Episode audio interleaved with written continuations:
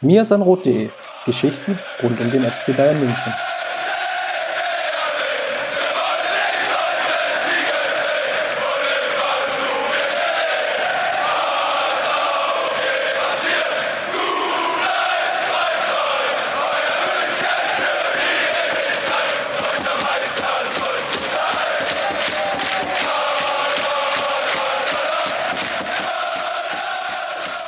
Servus und herzlich willkommen zum Mirsanrot Podcast. Mein Name ist Justin Kraft und in Folge 157 wollen wir uns heute etwas intensiver mit dem Frauenfußball auseinandersetzen. Wir hatten ja in den letzten Wochen schon ähm, zu Beginn immer so ein kleines Segment, wo wir auf die FC Bayern Frauen geschaut haben, aber wir wollen heute einfach mal detaillierter drauf blicken. Chris und ich sind ja ähm, eher so Leute, die von außerhalb draufschauen, die da nicht so die extremen Experten sind.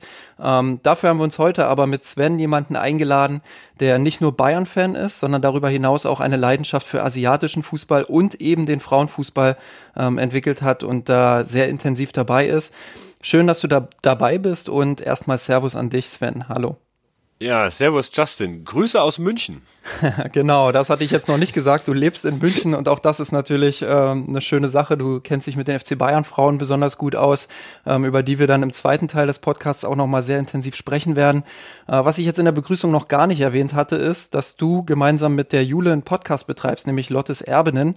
Erzähl doch mal ein bisschen was über euch und den Podcast selbst.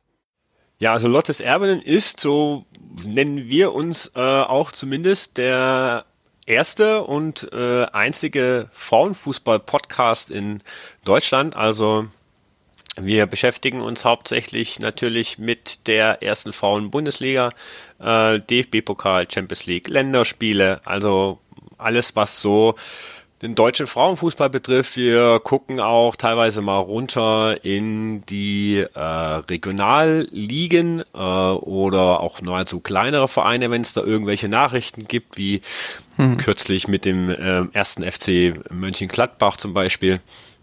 Ähm, auch bedingt dadurch, dass ich äh, hier äh, nicht nur eine räumliche Nähe zum FFC Wacker München habe, ähm, die ja äh, eigentlich fast hauptsächlich in der Regionalliga spielen. Ähm, macht es das natürlich ein bisschen einfacher. Dann äh, schauen wir natürlich auch über den Tellerrand hinaus. Das heißt, ähm, wir schauen auch nach England, wir schauen nach Italien, nach Spanien, mhm. Amerika, Australien. Ähm, und wenn zum Beispiel große Turniere anstehen, wie im letzten Jahr die WM, dann haben wir richtig groß aufgefahren. Wir hatten ähm, ein Daily, das heißt, ähm, wir haben also jeden Tag ähm, über die Spiele des vergangenen Tages berichtet in Kurzform, so in 30 Minuten. Wir hatten meistens auch immer einen Gast dabei. Und das, obwohl ich zwei Wochen in Frankreich unterwegs war. Die Jule war eine Woche in Frankreich unterwegs. Und ähm, hatten auch vorher dann noch eine relativ, ich glaube sogar eine zwei- oder dreiteilige äh, Vorschau auf die WM gemacht, wo wir noch auf äh, jede Gruppe einzeln eingegangen sind. Und wir hatten da sogar Bernd Schmelzer zu Gast. Nicht schlecht. Und vor allem auch jeden Tag einen Podcast dann aufzunehmen, 30 Minuten. Jeder, der selbst mal einen Podcast gemacht hat, der weiß, was da für Arbeit dann auch drinsteckt und für Leidenschaft. Ähm, ja, auf jeden Fall cool. Ich höre auch relativ gerne oder sehr gerne bei euch zu, wenn die Zeit da ist. Ähm, schön, dass es da sowas gibt, ähm, gerade auch zu den, zu den Frauen und dem Frauenfußball. Wir werden darüber sprechen im, im Laufe dieses Gesprächs. Ja, du hast es gesagt, der einzige Podcast, ähm, so ein bisschen ähm, letztendlich ist da ja gerade das mediale Interesse relativ gering gewesen in der Vergangenheit.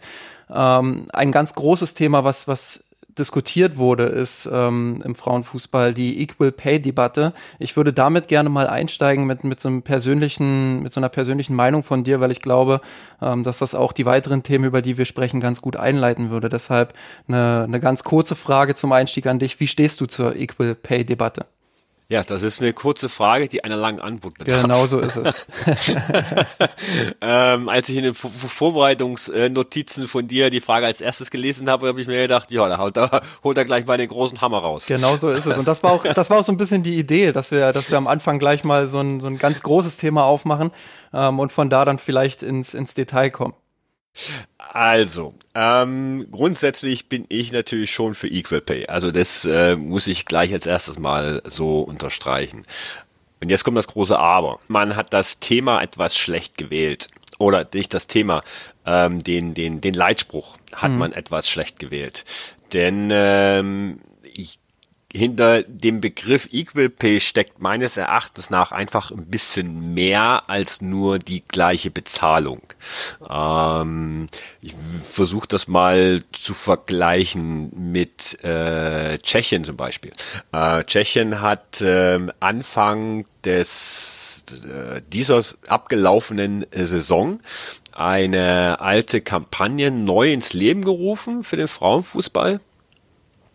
Sie haben die Kampagne Holki Taki genannt. Ähm, das Zeichen dafür ist einfach nur ein Gleichzeichen. Äh, schwarzer Hintergrund und zwei weiße Balken als Gleichzeichen mit dem Hashtag Holkitaki. Und Holkitaki heißt, äh, wenn man es simpel übersetzen würde, Mädchen auch. Ähm, und das trifft es meiner Meinung nach eigentlich ein bisschen besser. Also hätte man das Pay vielleicht weggelassen und hätte das einfach nur Equal äh, genannt, hm, wäre das vielleicht ein bisschen geschickter gewesen. Ähm, warum sage ich das? Zum einen, wenn man diese Equal Pay Debatte hm, ein bisschen verfolgt, dann hört man ja meistens auch immer wieder, dass ja, man sagt, ja, also die können ja gar nicht so viel verdienen wie die Herren. Also genau. Äh, eine äh, Lina Magul beim FC Bayern kann halt keine 10 Millionen verdienen wie ein Profi von den Herren. Und das ist genau der Punkt. Das sehe ich tatsächlich genauso. Ja. Ähm, es ist meines Erachtens nach ein bisschen was anderes in einem normalen, in einer normalen Firma, im Firmenleben wenn eine Frau auf der gleichen Position äh, spielt wie du zum Beispiel, dann soll sie bitte auch genauso bezahlt werden wie du. So, da sollte für mich kein Unterschied gemacht werden. Äh, Im Fußball finde ich es halt tatsächlich schwierig, weil natürlich ähm, der ja, weil also die, die, die Profis letzten Endes, die Profiherren, muss man ja sagen, tatsächlich, ähm, letzten Endes ja die sind, über die wiederum das Geld reinkommt, dass es wiederum erlaubt, den FC Bayern Frauen Profis zu sein. So. Und es, es ist ja ein Fakt, ähm, dass die FC Bayern Frauen kein Geld einbringen, sondern sie Geld kosten. Wenn auch in einem vergleichsweise minimalen Rahmen. Also das kann man wahrscheinlich vielleicht mit den ähm, 10 Millionen vergleichen, die Man City ähm, jetzt als Strafe zahlen muss. ähm, jetzt so umgerechnet so ein 15-Euro-Knöllchen sind und, ähm, und so ist es wahrscheinlich auch mit dem äh, Budget der FCB-Frauen im Vergleich zu dem, was die AG erwirtschaftet. Vielleicht sollte man auch an der Stelle nochmal ganz kurz erwähnen, dass die FC Bayern-Frauen tatsächlich auch in der AG aufgehangen sind. Mhm. Ähm, und zwar schon seit sehr, sehr langem. Ich meine, das müsste schon oh, 10, 15 oder vielleicht sogar mit, mit, mit Gründung der AG einhergegangen sein, dass die FC Bayern Frau auch aus dem EV sozusagen ausgegliedert wurden und in die, EG, in die AG eingegliedert wurden.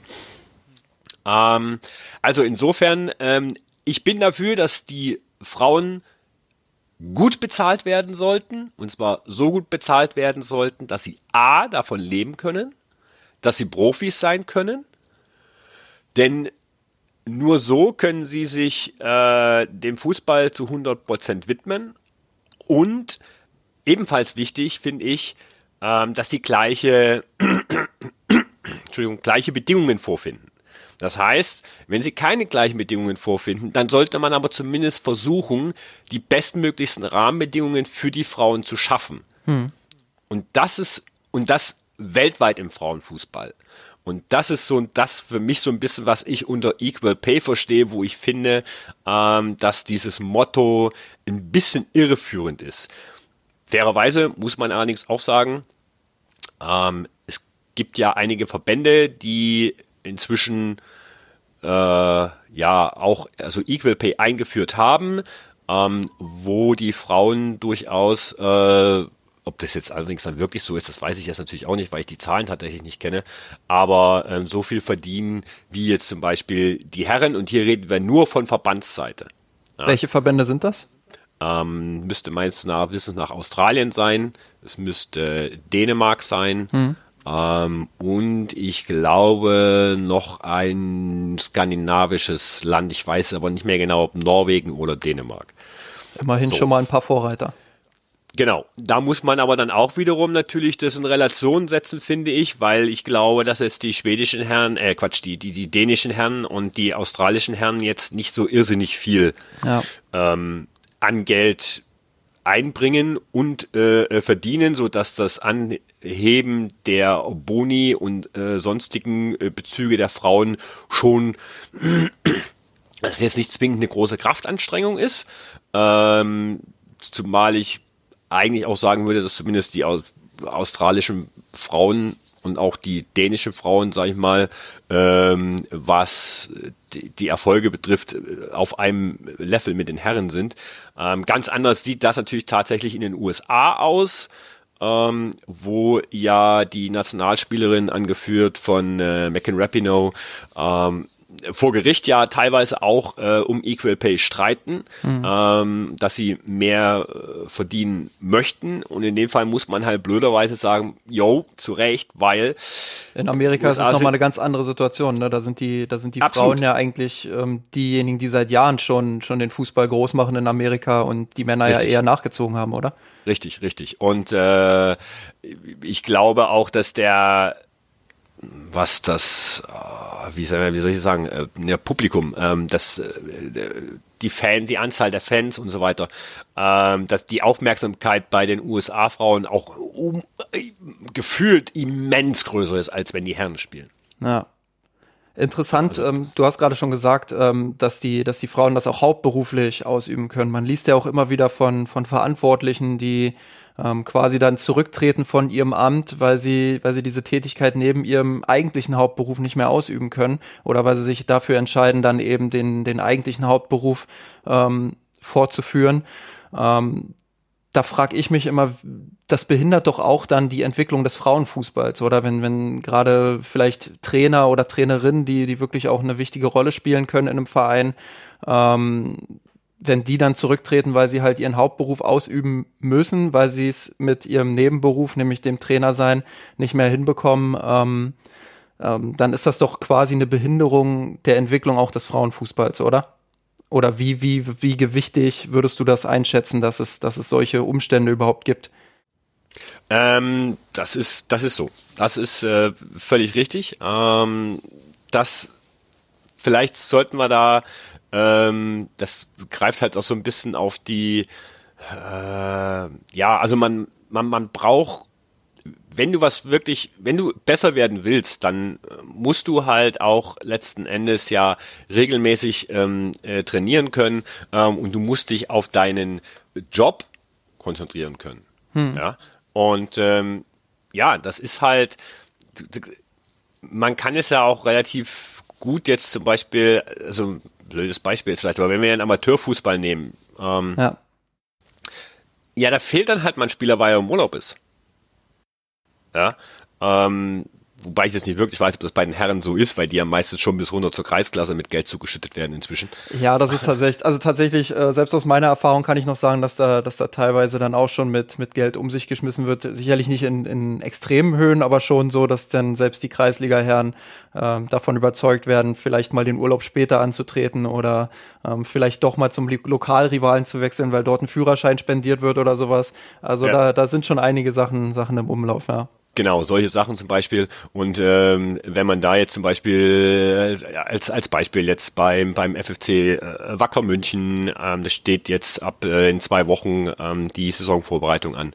Möglicherweise werden da alle Spielerinnen, auch Neuzugänge, potenzielle noch nicht da sind, äh, da sein, weil sie, weil sie umziehen müssen, weil sie mit Studium zu tun haben, weil sie da erstmal, wenn sie hier sind, äh, zur Uni rennen müssen oder irgendwas und können beim Training nicht dabei sein. Äh, dann fehlt eine, weil sie natürlich im August irgendwie zwei Wochen in Urlaub fährt oder vier Wochen eine Weltreise macht. Wir reden hier von der dritten Liga. Ähm, nur zum Vergleich. Das ja. sind solche Sachen. Und dann natürlich weiter hoch, wenn wir jetzt gerade auf die Corona-Zeit zurückschauen und die letzten äh, Geisterspiele in der Frauen-Bundesliga nehmen, dann hatten wir ein Spiel de facto äh, beim, äh, es war der MSV Duisburg, ich weiß nicht mehr genau gegen wen, aber es war der MSV Duisburg. Da saßen drei Spielerinnen auf der Bank und zwei davon waren Torhüterinnen weil sie nicht genügend Spielerinnen hatten, weil Spielerinnen teilweise ähm, von ihrem Beruf nicht freigestellt werden konnten und sie somit quasi natürlich auch nicht ins Quarantänehotel konnten. Ja. Ja. Oder der Trainer von, von äh, Hoffenheim, Jürgen Ehrmann, der bei dem Spiel äh, in München auf der Tribüne saß, aber nicht an der Seitenlinie sein konnte, weil er nicht mit seinen Spielerinnen ins Quarantänehotel konnte, weil er hauptberuflich Berufsschullehrer ist. Ja. So. Also, wie, wenn man wirklich den Frauenfußball verbessern möchte, dann geht das nur in der, auch in der Qualität, geht das nur über Hauptberuf. Und auch ein hauptberuflicher Trainer, ein hauptberuflich, also Cheftrainer, Fitnesstrainer, äh, Assistenztrainer, die, was auch immer, die sich ja nicht nur die Zeit nehmen, die zwei Stunden auf dem Trainingsplatz, sondern Trainingsvorbereitung, Trainingsnachbereitung, was alles dazugehört, ja, ähm, was dann eben intensiver gemacht werden kann, wenn es deren Job ist. Und das sieht man, zumindest in der Frauen-Bundesliga, äh, beim VfL Wolfsburg, äh, und das sieht man bei den FC Bayern Frauen, welches beides eigentlich einzigen Vollprofi-Frauenmannschaften äh, in äh, Deutschland sind. Ja, ähm, wir hatten jetzt vor, ich glaube 2018 war es, da hat ähm, Horst Rubesch äh, quasi bei der Frauennationalmannschaft, wenn ich mich nicht irre, mhm. ähm, den Trainerjob übernommen, ähm, ist quasi vom Jugendfußball im Männerbereich dort in den Frauenfußball gewechselt. Könntest du dir vorstellen, dass wenn eine, eine hauptberufliche Ausübung des Traineramtes bei den, bei den Frauen auch in der Bundesliga oder in anderen äh, Ligen möglich wäre, dass es solche Fälle dann häufiger geben würde, dass dann quasi Trainer vom Männerbereich in den Frauenbereich wechseln würden und wäre das äh, ein wünschenswerter werter Umstand, wo du sagen könntest, da wäre noch mal eine Entwicklung nach oben, dann tatsächlich auch was das Sportliche angeht, möglich? Oh, das ist ein zweischneidiges Schwert. Ähm, es ist eher so, dass ich mir wünschen würde, es würde mehr Trainerinnen geben. Ja. Hm. Wir haben ja tatsächlich in der ersten Frauen-Bundesliga äh, keine einzige Trainerin an der Seitenlinie. Ähm, wir hatten mal eine mit äh, Carmen Roth, die äh, ja auch hier bei den Bayern-Frauen tätig war. Und die waren dann zwei Jahre in Bremen und hatte sich dann entschieden, ähm, in ihren Versicherungsbürojob zurückzugehen das ist halt schon krass. Also ähm, ja. Karam Roth war nicht äh, unerfolgreich äh, in Bremen. Sie hatte sich was aufgebaut da. Dann wollte mit ihr auch verlängern, aber sie hat sich entschieden, sie geht zurück nach München in ihren Versicherungsjob. Mm, insofern, wie gesagt, würde ich mir tatsächlich wünschen, es würde mehr Frauen geben. Das Problem ist, ähm, dass die Frauen sich zum Beispiel eben den äh, Schein, den es benötigt, sich fast nicht leisten können. Mhm. Also man braucht in der Frauen-Bundesliga mindestens einen A-Schein. Ähm, den gilt es schon mal zu bezahlen. Ähm, noch schlimmer wird es, äh, wenn es dann um den, wie heißt es, Trainer-Lehrgangsschein ja, geht. Tra also, Trainer, Lehrer oder irgendwie irgendwie. Genau, Trainer, Lehrer. Genau, da ist es eigentlich, äh, da sieht's dann noch düsterer aus. Da hat man dann teilweise pro Jahrgang eine einzige Frau drin. Ähm, letztes Jahr oder dieses Jahr ist es die äh, Trainerin von äh, ähm, Sport, nee, wie heißen die? Äh, Sportfreunde Lotte, genau. Ähm, die hatte zum Beispiel erzählt, sie hat quasi Haus und Hof verkaufen müssen dafür. Ne? Also sie, hat, sie musste aus ihrer Wohnung ausziehen, musste irgendwie in den WG einziehen, irgendwie um Kosten einzusparen, um sich den ähm, Lehrgang leisten zu können. Äh, Stefan Lerch ist jetzt aktuell da drin, das ist der Cheftrainer von äh, der Wolfsburg Frauen, ähm, der da seinen Schein macht. Äh, Kim Kulich interessanterweise, ähm, die Trainerin der zweiten Frauen von äh, Frankfurt macht den Schein. Aber wie gesagt, da sind im Schnitt pro Jahr ist da eine Frau dabei und die meisten, die den Schein dann gemacht haben, das sind ja nicht viele, wie gesagt, da kommst du auf eine auf 20 vielleicht, ähm, die wieder arbeiten dann wiederum eigentlich fast ausschließlich im äh, ja Stützpunktbereich, ja, äh, DFB-Stützpunkt, dann in den äh, Landesstützpunkten wie hier in, in, in Bayern, in ähm, Unterhaching zum Beispiel.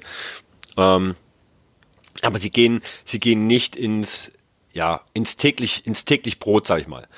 Hm. Und ähm, andererseits, um jetzt auf deine Frage zurückzukommen, wäre es sicherlich wünschenswert, Know-how aus dem äh, Herrenfußball auch in den Frauenfußball äh, zu übertragen. Nur müsste man, glaube ich, dann auch schon wirklich so entsprechend viel verdienen, dass man ja, klar. nochmal die Hürde, vor der sich ja viele scheuen, oh Gott, Frauenfußball, äh, äh, attraktiv niedriger zu gestalten. Ja. Sodass man auch bereit wäre, da reinzugehen. Also nehmen wir, es gibt ja auch viele Trainer, die sind arbeitslos. Ne, muss man ja auch ganz klar sagen. Oder viele Spieler, die also arbeitslos sind. Ne? Und aber von denen, die Arbeits von den arbeitslosen Trainern, äh, zu sagen, oh, ja gut, gehe ich halt zum äh, zu einem Frauenverein, kriege ich halt nur 1500 oder 2000 Euro oder ein paar hundert Euro, äh, hätte aber wenigstens eine Beschäftigung. Die meisten haben halt so wahrscheinlich auch ein bisschen die Angst, dass wenn sie einmal im Männer äh, Frauenbereich drinstecken, äh, dass sie danach nicht mehr rauskommen. Hm. Ja, sehr, sehr interessant. Ähm, auch, dass du gesagt hast, äh, gerade die Frauen können sich, können sich das nicht leisten. Kannst du vielleicht ein bisschen erklären, warum das so ist, dass es gerade, gerade die Frauen sind, die sich das nicht leisten können? Liegt es daran, dass ähm, in den Männerlehrgängen eher die teilweise schon den Trainerschein machen, die halt eine Profi-Vergangenheit haben? Oder äh, wie kommt das zustande, dass die Rein finanziell. Rein finanziell. Also zum Beispiel der Trainerlehrgangsschein ist so teuer, ja klar, aber, aber im Endeffekt, also klar, ähm, wir haben vorhin über Equal Pay beispielsweise auch in normalen Berufen ja. gesprochen, aber liegt es daran, dass die Männer, die dort den Trainerschein machen, dass sie eine Profi-Vergangenheit haben und dadurch eben ja, genau, ähm, so viel genau Geld verdient haben quasi schon und ähm, klar. dass es bei den Frauen einfach fehlt, dieser Hintergrund und deshalb nicht Ge so wirklich zu leisten ist? Genau, genau das, genau das meinte ich damit. Also man braucht sich ja nur mal die äh, Lehrgangsteilnehmer durchlesen ja. und dann fallen einem 90 Prozent ehemalige Profispieler ein. Eine Miro Klose zum Beispiel, der ja. ist jetzt auch in dem gleichen Lehrgang ähm, mit mit äh, Stefan Lerch und und Kim Kudig zum Beispiel. Ähm, also da, da merkt man schon, wo das hingeht. Ja.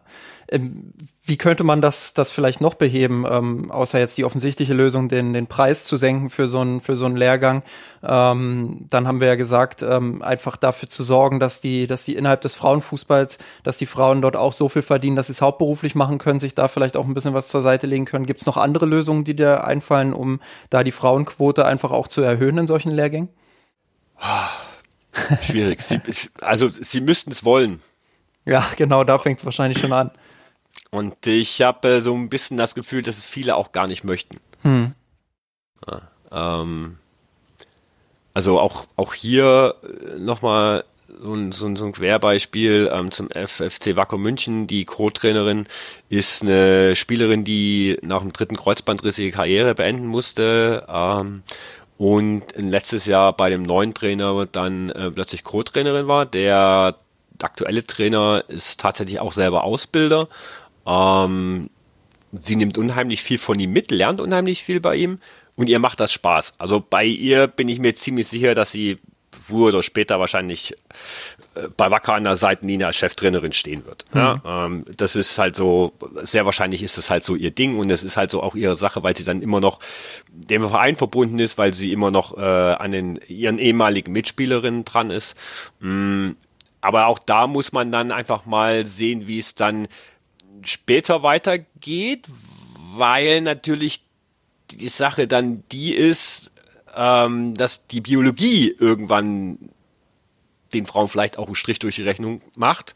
Ähm, weil sie halt gerne Kinder haben möchten und weil ja. sie halt einfach sagen, also ich habe lese das auch gefühlt relativ häufig, wenn Spielerinnen ihre Karriere äh, auch relativ früh beenden, ähm, dann kommt das Kind und die sagen sich, nee, danach will ich nicht mehr, ich will mich jetzt auf meine ähm, eigene, ja, auf meine Familie sozusagen konzentrieren. Und da gibt's ja auch genügend Beispiele.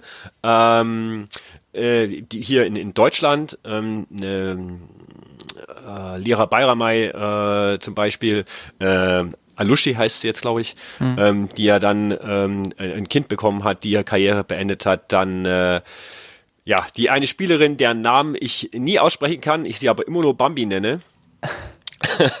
eine der erfolgreichsten äh, Torschützinnen in äh, äh, Deutschland.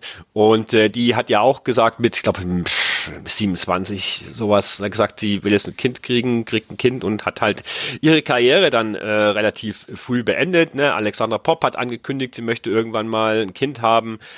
Bei Almut Schuld wird's spannend. Ähm, die hat da jetzt Zwillinge bekommen. Äh, sie möchte definitiv danach zurück in den Sport. Hm. Wird es spannend zu sehen sein, inwieweit sie, wie lange es dauert, bis sie sich an ihre alte Leistungsstärke äh, wieder rangekämpft hat. Ähm, und ich denke einfach, da sind sehr viele Sachen in, in diesem Bereich. Und was man halt vielleicht auch nicht unterschätzen sollte, dadurch, dass ja, es hat dann so ein Henne-Ei-Problem, ähm, dadurch, dass halt die Frauen sich relativ früh schon Gedanken darüber machen, was sie später beruflich machen, weil sie wissen, dass sie von dem, was sie verdienen, nicht werden leben können. Ähm, also quasi ein Studium machen. Die meisten studieren irgendwas oder sie sind bei der Polizei äh, oder oder sonst irgendwas. Hm. Ähm, das heißt, die haben ja quasi was gelernt. Die sagen sich ja auch, ich will das ja vielleicht auch nicht umsonst gelernt haben. Ich möchte den Beruf gerne ausüben. Ich möchte jetzt wirklich wirklich vielleicht für manche nicht ganz nachvollziehbar, ja, aber dann einfach, ich möchte jetzt gerne in den Beruf. Ich möchte gerne von morgens bis abends äh, in einem Büro hocken und möchte gerne einfach meinen Beruf, den ich gelernt habe, wofür ich studiert habe, dem möchte ich jetzt gerne nachgehen. Und ähm, insofern also die haben halt auch Alternativen, muss man ganz klar sagen. Bei den Herren ja. gibt's halt wenig Alternativen, weil du dich relativ früh schon auf eine Karriere versteifst und sagst, hey, Fußball ist mein Ding, damit werde ich mein Geld verdienen. Und da machst du vielleicht eine Ausbildung, du machst ein Abi, but that's it, weil du halt irgendwie äh, mit, mit 16, 17 mh, schon in der Akademie beim FC Bayern drin hängst. Ja, Du hast gesagt, ähm, weil es auch teilweise nicht gewollt wird, das wird dann sicherlich dann in anderen Debatten und in anderen äh, Bereichen auch so sein. Siehst du trotzdem in den vergangenen Jahren irgendwo eine Entwicklung im Frauenfußball, was gerade auch diese ganz große Equal Pay, beziehungsweise wir haben ja gesagt, der Begriff ist ein bisschen irreführend, aber ich nenne es jetzt mal so, ja. ähm, diese Equal Pay-Debatte betrifft. Ähm, siehst du da irgendwie eine Entwicklung nach vorne? Siehst du da eine, eine eine geradlinige Linie quasi von links unten im Diagramm nach rechts oben oder ähm, stagniert das irgendwo? Wie ist da die aktuelle, der aktuelle Stand? Also mit, mit, ich würde schon sagen, gefühlt, dass äh, mit Einführung der Kampagne sich schon was getan hat. Also da hat man ja auch immer wieder sozusagen im Blätterrauschen gehabt äh, in den in den Medien, in der Presse, ähm, gerade natürlich äh, am ja größte Wellen hatte natürlich Ada Hegeberg geschlagen, die mhm. ja äh, aus der Nationalmannschaft zurückgetreten ist, eben genau deswegen, um ein äh, Zeichen zu setzen. Ne? Der Verband hat ja dann auch reagiert und hat dann auch die Bezüge entsprechend angehoben und die Leistungen äh, angehoben. Das heißt, sie hätte dann auch letztes Jahr zur WM hätte sie schon in die Nationalmannschaft zurückkehren können und hätte sagen, okay, ich hatte Erfolg, ich habe ein Zeichen gesetzt. Die blieb aber zurück. Sie hat gesagt, Thema ist für mich durch. Ich spiele nicht nochmal äh, für die Nationalmannschaft. Muss man sagen, Hut ab. Also das ist äh, konsequent. Ähm, aber wie gesagt, äh, im Großen und Ganzen hat sich da sicherlich was äh, bewegt. Ähm, es hat sich was getan, aber also Spanien zum Beispiel, in Spanien ist es zum Beispiel so, in Spanien gibt es jetzt von der Liga ein, ähm, einen Kontrakt, der den Frauen Mindestgehalt äh, den Spielerinnen garantiert. Okay. Ist, also das, ist auf jeden Fall ein Fortschritt dann. Auf jeden Fall. Ähm, das, ich das glaube ich mal ausgerechnet, bis oh, um die 1000 Euro sowas. Hm. Ja, ähm, es ist ja auf jeden Fall äh, schon mal was. Es ist wenig, klar. Ähm, aber gut, sie sollten natürlich von den Vereinen dann auch noch was dazu äh, kriegen. Ja, aber zumindest hat man halt so. Aber mh, hm, schaut man jetzt nach Amerika, in der NWSL ist es jetzt halt auch nicht viel anders. Ja, da werden die Nationalspielerinnen, die in den amerikanischen äh, Vereinen, ja, Franchises ähm, spielen, ähm, die werden zum Beispiel vom Verband bezahlt. Ja. äh, da muss ich der, der, da muss ich das Franchise überhaupt nicht äh, um das Gehalt kümmern. Und ähm, die können das Geld dann zum Beispiel raushauen, entsprechend für irgendwelche ausländischen äh, äh Stars. Ähm, und die Spielerin, die gerade vom College gedraftet ist, ähm, die wird halt mit einem Apple und Ei abgespeist, ja, was mhm. ich ähm, zum Beispiel auch überhaupt nicht wusste. Ich hatte mich da mal mit äh, Christina Birkenroth äh, unterhalten, die war äh, drei Jahre, glaube ich, bei Sparta Prag und ähm, ist jetzt zurück in Amerika. Ähm, die ist mal äh, gedraftet worden äh, zu äh, Orlando, glaube ich, wenn ich jetzt richtig liege. Und ähm, wo sie unter anderem dann später für Alex Morgan Platz machen musste. Das ist halt schon sehr mhm. krass. ähm, die hatte mir ja zum Beispiel erzählt, dass die Spielerin sich halt wenn die Saison zu Ende ist, dann müssen die Spielerinnen von dem Geld, was sie während der Saison verdient haben, müssen sie leben. Also bei uns ist es ja tatsächlich so, ein Vertrag geht halt bis 30.06. und am 1.06. hast du einen Anschlussvertrag oder hast du keinen. So, wenn aber die Saison im Mai zu Ende ist, dann hast du aber zumindest bis 30.06. stehst du unter Vertrag und kriegst dein Geld. In Amerika ist es tatsächlich so, wenn die Saison zu Ende ist, dann musst du bis Saison anfangen. Von dem Geld, was du verdient hast, musst du dann leben können. Und die Spielerinnen, die vom College gerade gedraftet wurden, die verdienen fast gar nichts. Hm. Ja. Also da ist schon noch, ähm, denke ich, relativ viel äh, viel, viel Arbeit notwendig und wo halt auch noch relativ viel Arbeit notwendig ist, ist einfach, was die äh, Bedingungen äh, für die Spielerin im Verein betrifft. Also, dass sie A nicht stiefmütterlich behandelt werden ähm, und dass sie halt auch gute Trainingsbedingungen vorfinden. Ähm, Liverpool zum Beispiel, äh, wir alle wissen, Liverpool ist ein sehr, sehr großer Verein, was den Herrenfußball betrifft.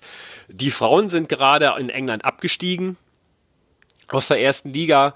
Und was man da kürzlich äh, von einer Spielerin aus Liverpool hörte und auch davor schon in äh, Berichten aus der Presse, wirft nicht gerade ein gutes Licht auf den äh, FC Liverpool mhm. und ähm, zeigt auch nochmal auf, dass nicht alles Gold ist, was glänzt in England, wie man immer so schön glauben mag.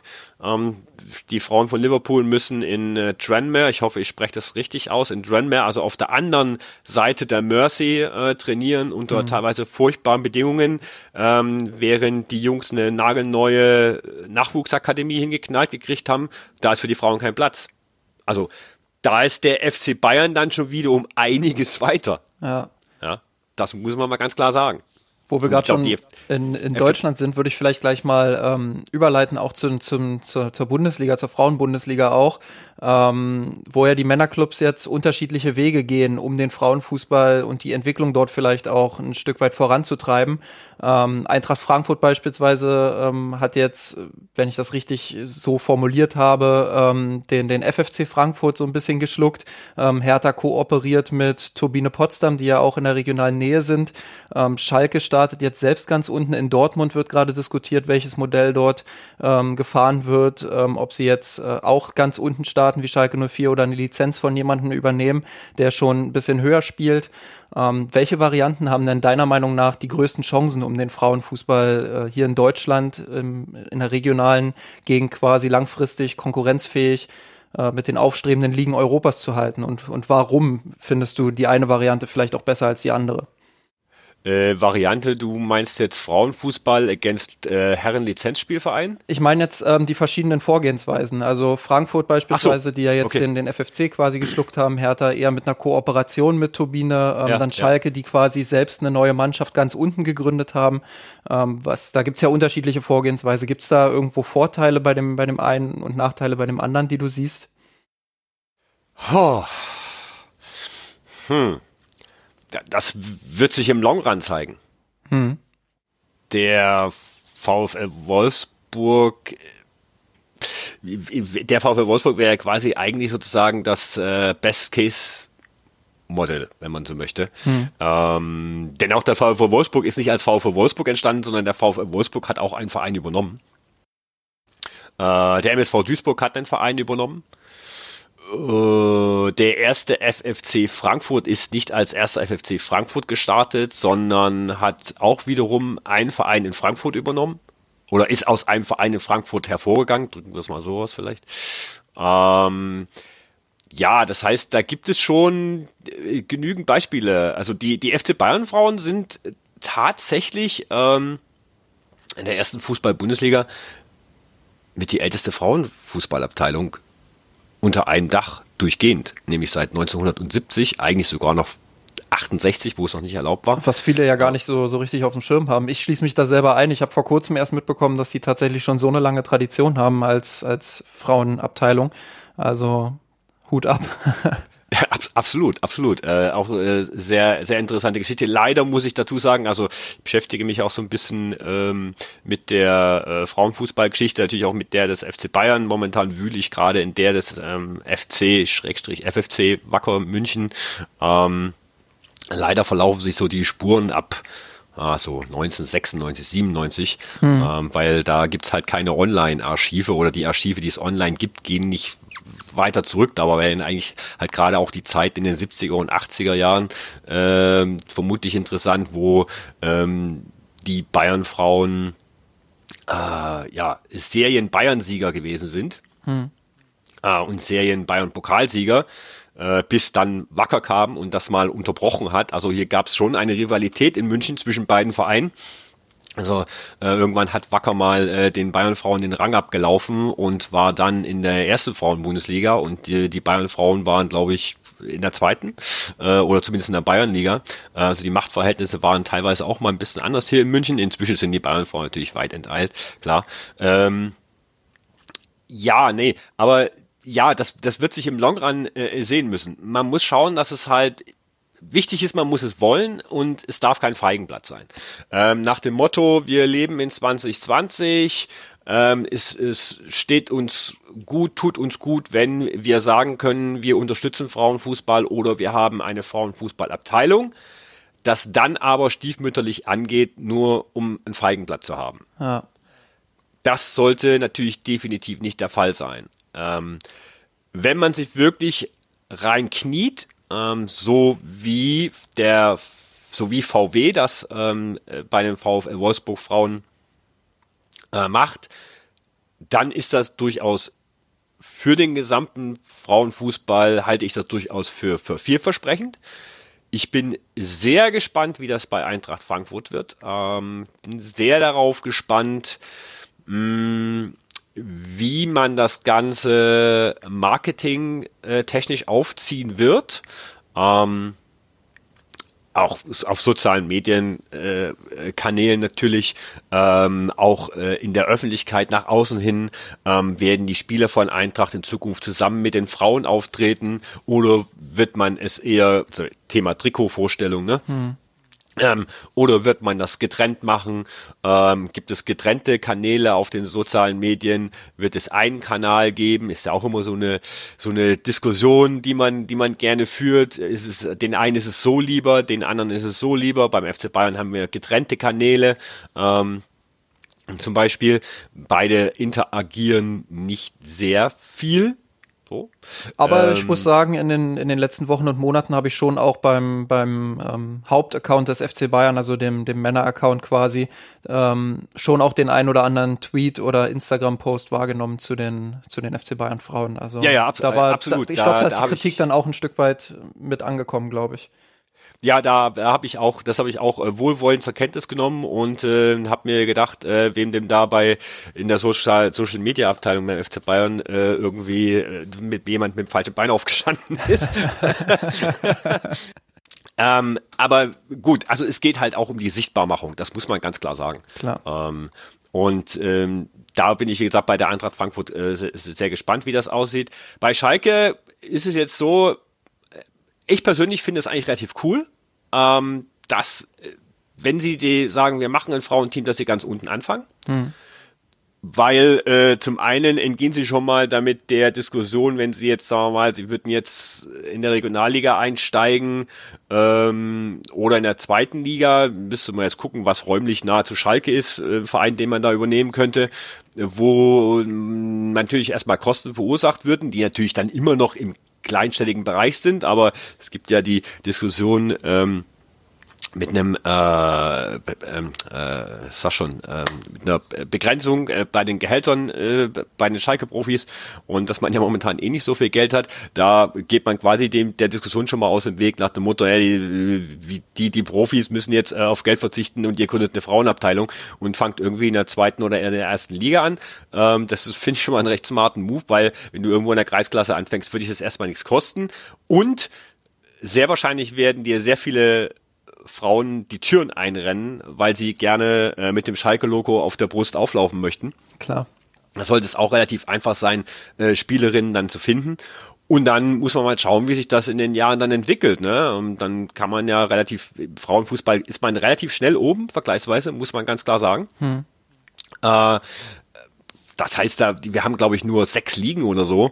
Ähm, da, das heißt sieben sein. Also du bist halt relativ schnell in der dritten Liga. Ja wenn du es gescheit anstellst. Ja? Und äh, das, ohne dass sich das irgendwie großartig Geld kostet. Also ab der dritten Liga kostet es dich dann halt auch Geld, ne? So. Aber ansonsten äh, ist es, finde ich das gut mit Schalke, deswegen wird es auch interessant sein, wie es Dortmund äh, macht. Ähm, ich, also ich glaube nicht, dass Dortmund jetzt noch Nein sagen kann, nachdem Schalke gesagt hat, wir machen das. Weil das glaube ich nicht, dass sie das auf die sitzen lassen können. Ja, was ich jetzt mitbekommen habe, ist, dass da eigentlich bloß noch die Diskussion ist, ob sie auch unten starten, so wie Schalke, genau. oder ob sie ja. eine Lizenz übernehmen von einem bestehenden Club. Genau, und auch da glaube ich tatsächlich, äh, dass sich Dortmund für den Weg von unten entscheiden wird. Mhm. Aber das im Gegensatz zu Schalke vermutlich aggressiver angehen wird. Das heißt, äh, versuchen relativ schnell hochzukommen. Warum ich das glaube? Nun, die Forderung nach einem Frauenfußballverein ging ja auch von äh, der Kurve in Dortmund aus. Ja. Und ähm, ich, wir wissen ja alle, wie, wie Ultras und Kurven ticken, äh, traditionstechnisch. Und ähm, da könnte ich mir vorstellen, dass die das schon lieber sehen würden, wenn man seinen Weg von unten nach oben geht, als wenn man jetzt zum Beispiel äh, Berghofen äh, ist ein Stadtteil von Dortmund, äh, die sind jetzt in die zweite Liga aufgestiegen, äh, Berghofen einfach übernehmen würde und dann in zwei Jahren schon in der ersten Bundesliga spielt. Genau, und das ist auch äh, so ein Ding, was ich jetzt gerade noch ansprechen wollte. Es gibt ja gerade im Männerfußball immer diese, ähm, diesen, diesen vermeintlichen Kulturkampf, wenn man, wenn man so will, und äh, wo auf der einen Seite dann die Traditionsclubs stehen, andererseits dann die Retortenclubs ähm, wie, wie Hoffenheim oder, oder Leipzig, die ja dann auch ähm, von Investoren übernommen wurden, größtenteils, und ähm, quasi durch das Geld dann auch in die erste Liga gekommen sind. Steht dem Frauenfußball so eine ähnliche Diskussion auch ins Haus? Gibt es sowas vielleicht schon wegen des VfL Wolfsburg? Ähm, wie, wie ist da die Situation? Oder liegt es vielleicht daran, dass der Frauenfußball einfach nochmal eine ganz besondere Situation hat, weil jeder natürlich will, dass der Frauenfußball auch nochmal einen höheren Bekanntheitsgrad kriegt, nochmal diesen Push bekommt, ähm, dass das da einfach lieber gesehen wird? Du hast deine Antwort dir quasi schon selber vorweggenommen. Ich habe es mir fast gedacht. ähm, es ist äh, es ist tatsächlich so. Ähm, jetzt komme ich ja ursprünglich aus, ja, ursprünglich jetzt nicht wirklich, also das, das ist jetzt auch falsch. Also ich habe da Frauenfußball eigentlich schon auch in den, in den 80er Jahren äh, konsumiert, sofern das möglich war. Ähm, aber ich komme ja eigentlich natürlich äh, vom, vom, vom Herrenfußball. Oder andersrum, ich bin im Herrenfußball sozialisiert worden, drücken wir es mal so aus. Hm. Ähm, kommen dazu noch meine, meine heimatlichen fußballerischen Wurzeln liegen dazu noch äh, in der Leipziger Gegend, weshalb mir das natürlich eine Dose noch ein bisschen mehr versäuert, das Ganze. Mm. Da ist es schon so, dass ich versuche immer so ein bisschen im Frauenfußball so ein bisschen den, den, ja, also gerade bei RB äh, da dagegen gegen zu steuern, aber da bin ich dann halt auch allein auf weiter Flur, ja. Ähm, der VfL Wolfsburg hat eine riesige Akzeptanz im Frauenfußball, weltweit muss man tatsächlich auch sagen, mm, weil sie einfach die zweitbeste europäische Mannschaft sind, mhm. nach Lyon und wahrscheinlich die zweitbeste der Welt oder ja, ein der Top 3 der Welt. Und ähm, es tatsächlich so ist, dass viele im Frauenfußball, die jetzt nur aus dem Frauenfußball kommen oder nur Frauenfußball konsumieren, denen das tatsächlich relativ egal ist, sondern denen geht es tatsächlich um ihren eigenen Sport. Mm, und solange das ein Verein gut anstellt, so wie Wolfsburg, sagen die, bitte mach das. Ähm, bei Eintracht FFC Frankfurt ist es ein bisschen ist ein bisschen, ja, da hat es sich jetzt in den letzten Jahr, eins, zwei Jahren eine Ultragruppierung äh, gebildet, was im deutschen Frauenfußball eh schon, glaube ich, mehr oder weniger eine Ausnahme ist. Ähm, die nennen sich die Nutria-Bande im Übrigen. ähm, und äh, wurde von, ich glaube, hauptsächlich von, von, von Mädels gegründet. Und ähm, ja, die äh, sind jetzt natürlich gar kein Fan davon, dass es äh, unter das Dach der der Frankfurter Eintracht geht, ja. Zumal ja dann man wiederum natürlich das noch innerhalb einer Stadt ist und man natürlich dann auch nochmal innerhalb der Stadt Ressentiments gegen den einen oder anderen Verein hat. Das gleiche im Übrigen auch bei Jena. Ähm, der Name FFUSV Jena ist ja jetzt auch quasi aus dem Vereinsregister gestrichen, wenn man so möchte. Äh, sie haben ihre letzte Saison unter diesem Namen gespielt und sind jetzt schon unter dem äh, Dach des ersten FC Karl Zeiss Jena zu finden. Ähm, die Anhänger von äh, dem USV Jena waren alles andere als happy. Ähm, haben diese bittere Pille äh, schlucken müssen, die rein finanzielle Gründe hatte. Hm. Ähm, Jena selber hat ja auch eine eigene Frauenfußballabteilung, die, glaube ich, auf Verbandsebene gespielt haben oder auch Landesebene. Und ähm, die sagen halt, naja, Jena hat nie wirklich was für Frauenfußball übrig gehabt. Die Ultras haben sich nie für Frauenfußball interessiert. Also von denen war nie jemand bei uns. Also man muss so sehen, wer es in Jena kennt, der, wer das ähm, Ernst-Abbe-Sportfeld kennt, ähm, der weiß, dass nebendran ja noch äh, so zwei, drei Plätze sind. Die Frauen äh, teilen sich in der ersten Liga, äh, die USV Jena Frauen haben es in der ersten Liga mit Jena das Ernst-Abbe-Stadion geteilt. Äh, wo Jena in der zweiten Liga gespielt hat, haben sie auf dem äh, Nebenplatz äh, gespielt. Also räumlich ja auch sehr, sehr nah. Und da war es halt so, dass es hieß, naja, also wir vom USV, wir sind nie zum Karl Zeiss gegangen, weil es hat uns nie interessiert. Und die Ultras von Karl Zeiss sind nie zu uns gekommen, weil die sich nie für uns interessiert haben. Ähm, da wird es auch sehr spannend zu sehen sein, wie sich das in Zukunft dann bei Karl Zeiss angeht. Du hast jetzt ähm, Olympique Lyon zum Beispiel schon mal schon mal angesprochen, die ähm, jetzt, ich glaube, drei oder viermal die Champions League hintereinander gewonnen haben. Davor ähm, waren es der VfL Wolfsburg und ich glaube einmal FFC Frankfurt. Ja. Ähm, also da quasi eine, eine französisch-deutsche Dominanz, in den letzten vier Jahren dann französische Dominanz. Ähm, was macht Olympique Lyon vielleicht besser, nicht nur als der VfL Wolfsburg, sondern beispielsweise auch, beispielsweise auch als der FC Bayern oder andere Topclubs in Europa? Gute Spielerin mit viel Geld zu schütten. Also ist das eine rein finanzielle Frage, würdest du sagen? Ja. Also sind wir wieder, wieder bei der Diskussion. Ähm, mit den Finanzen, ähm, was mich auch also ich kann vielleicht mal vielleicht mal eine Zahl reinzuwerfen äh, Jennifer Marojan die ähm, deutsche Nationalspielerin die ja in Lyon spielt ja. die jetzt auch noch mal um oh, ich glaube fünf Jahre verlängert hat obwohl sie eigentlich schon auf dem Sprung nach Amerika war ähm, man sagt, äh, sie verdiene irgendwas 25.000 sowas. Ja. Pro Monat, nicht im Jahr. Das ist äh, schon mal zu den Zahlen, die du vorhin genannt hast, ist das schon mal ordentlich. Ja, ähm, und jetzt muss man sich vorstellen, da spielt noch eine Ada Hegeberg, ähm, was die vermutlich momentan beste Spielerin der Welt ist. Ähm, also der, der Kader kostet immens in Lyon. Ja ist das, ähm, also ich habe zum Beispiel, wir haben da neulich auch mal über Twitter ähm, so ein bisschen diskutiert und drüber geschrieben, wo ich auch dann die Idee hatte, lass uns mal einen Podcast aufnehmen, weil ähm, das ist immer ein bisschen einfacher darüber zu reden, als das auf Twitter äh, zu, zu beschreiben. Ähm, da haben wir so ein bisschen über die Spanne auch in der Bundesliga gesprochen. Das war nach dem Spiel äh, FC Bayern Frauen gegen Turbine Potsdam, wo die Bayern Frauen ein wirklich sensationelles Spiel gemacht haben, hoch gewonnen haben gegen Potsdam, ähm, wo ich dann so ein bisschen das Gefühl hatte, selektive Wahrnehmung auch, ähm, dass die Spanne doch recht riesig ist zwischen oben und unten. Du hast vorhin gesagt, die Bayern Frauen und Wolfsburg sind so ein bisschen die einzigen Mannschaften, die äh, rein professionell sind. Ähm, ist das wirklich eine rein finanzielle Fra Frage oder siehst du auch noch andere Möglichkeiten, um diese Spanne vielleicht noch mal ein bisschen ähm, zu verkleinern und ähm, da vielleicht auch das Niveau in der Breite ein bisschen zu erhöhen? Oder wird das jetzt angegangen, indem äh, quasi die Männerclubs einsteigen und nach und nach ähm, einige Clubs übernehmen oder selbst neu starten? Ähm, ja, hm. Also, es fängt mit dem Geld an. Punkt. Ja. ja ähm, da müssen wir nicht drüber reden. Weil Geld ist ja nicht nur in äh, Beine investieren, sondern Geld ist ja auch in Steine investieren. Und ähm, da fängt's ja halt, da fängt's halt schon mal an. Mhm. man muss schon sehen, man muss schon teilweise den Hut ziehen auch. Also nehmen wir jetzt mal die SGS Essen, die jetzt im Pokalfinale stand ja. ähm, gegen Wolfsburg und die ja kurz vor der Sensation. Ja, absolut standen. tolles Spiel auf jeden Fall. Muss man so sagen. So, die SGS Essen, die ja eigentlich SG Schönebeck Essen heißt, also aus dem Stadtteil Schönebeck kommt, ist kein reiner Frauenfußballverein, sondern es ist ein ganz normaler Fußballverein und die Herren der SGS spielen irgendwo in der Kreisliga. Hm. So.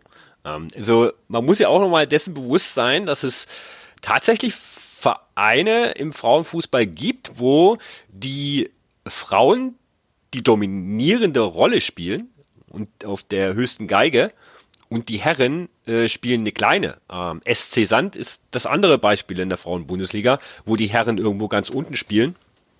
Und ähm, äh, die Sanderinnen sind diejenigen, die letzten Endes für äh, dafür sorgen, dass äh, der Verein am Leben gehalten wird. Und wenn man schaut, mit welch begrenzte finanzielle Mittel diese beiden Vereine zum Beispiel haben, ist das à la Bonheur, was sie da eigentlich jedes Jahr machen.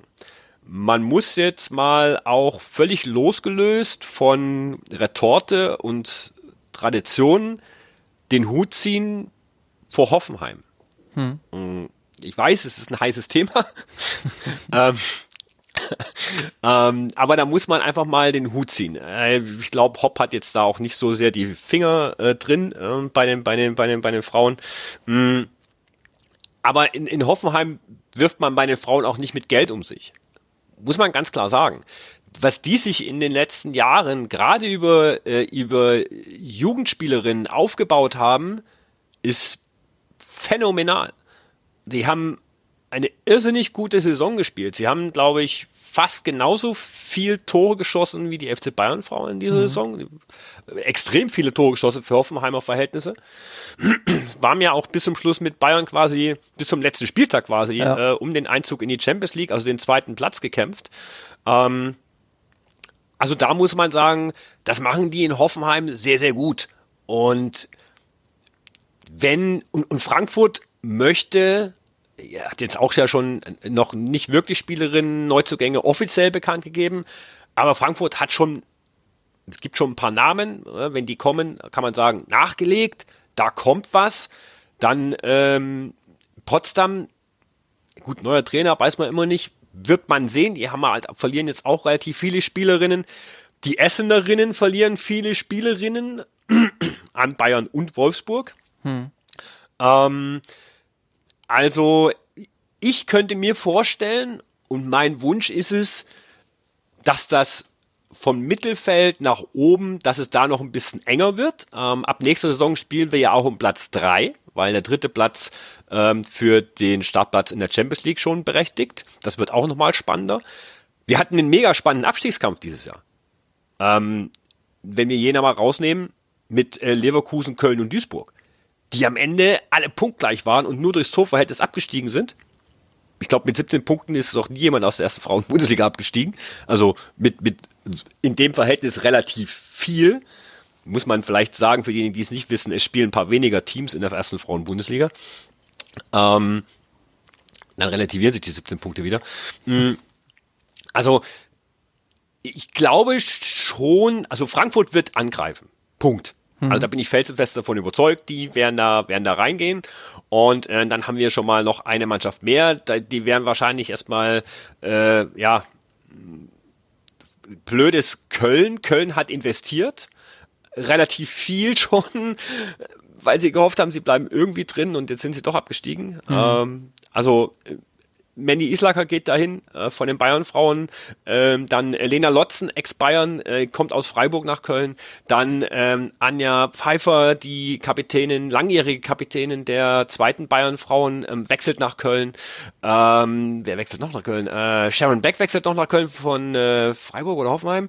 Ähm, also die haben richtig, richtig, richtig rangeklotzt in Köln und die wollen in Köln auch was aufbauen. Hm. Den kommt halt nur mal wieder in die Quere, dass sie ähm, ja als Fahrstuhlmannschaft quasi immer runter und wieder hoch.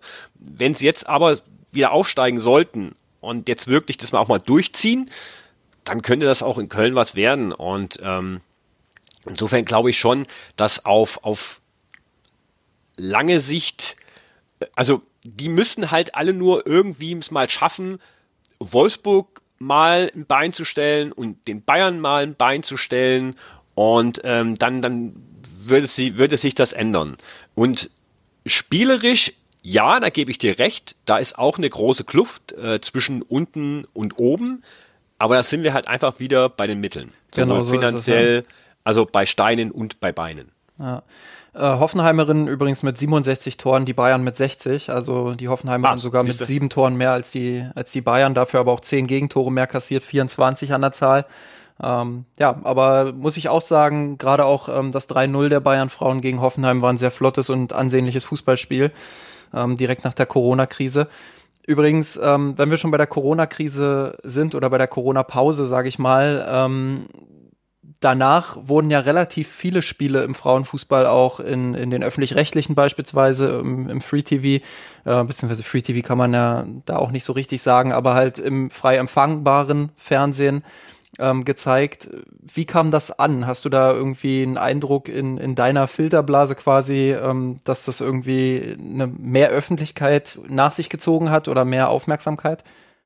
Ja, das ist sehr witzig. Ähm, da kann ich an dieser Stelle, äh, ich erzähle das jetzt natürlich gerne hi äh, hier, aber ähm, ihr dürft natürlich gerne die neue Folge von Lottes Erbinnen äh, hören, die die es eigentlich heute noch rauskommen sollte, aber ich hänge ja jetzt schon wieder im Podcast. Heute ähm, übrigens am, am Dienstag, wir nehmen gerade am Dienstag auf. Genau, also äh, das Ding muss noch, äh, der Podcast muss noch nach Auphonic hoch, ähm, dann ist er eigentlich fertig. Nee, da haben wir tatsächlich gestern äh, mit Marcel Bramschüfer gesprochen, der seines Zeichens ähm, ein Kommentator ähm, bei DFB TV und äh, Magenta äh, für Frauenfußball ist mhm. und auch ähm, Produzent, das war noch das ganz Spannende, das, der produziert mit seiner Firma quasi die äh, Spiele. Ja. Ähm, die dann live übertragen werden.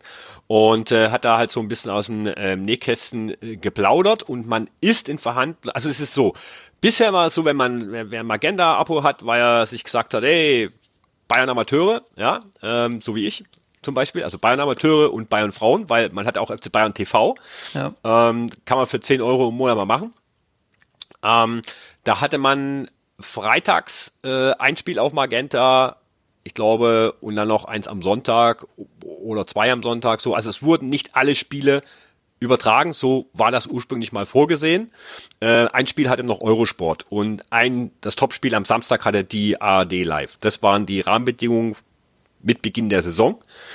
Ähm, durch Corona hat man sich dann jetzt wohl hingesetzt und hat gesagt, äh, wir übertragen jetzt alle Spiele und mhm. geben die frei. Das heißt, äh, sie waren alle frei auf Magenta äh, anzuschauen.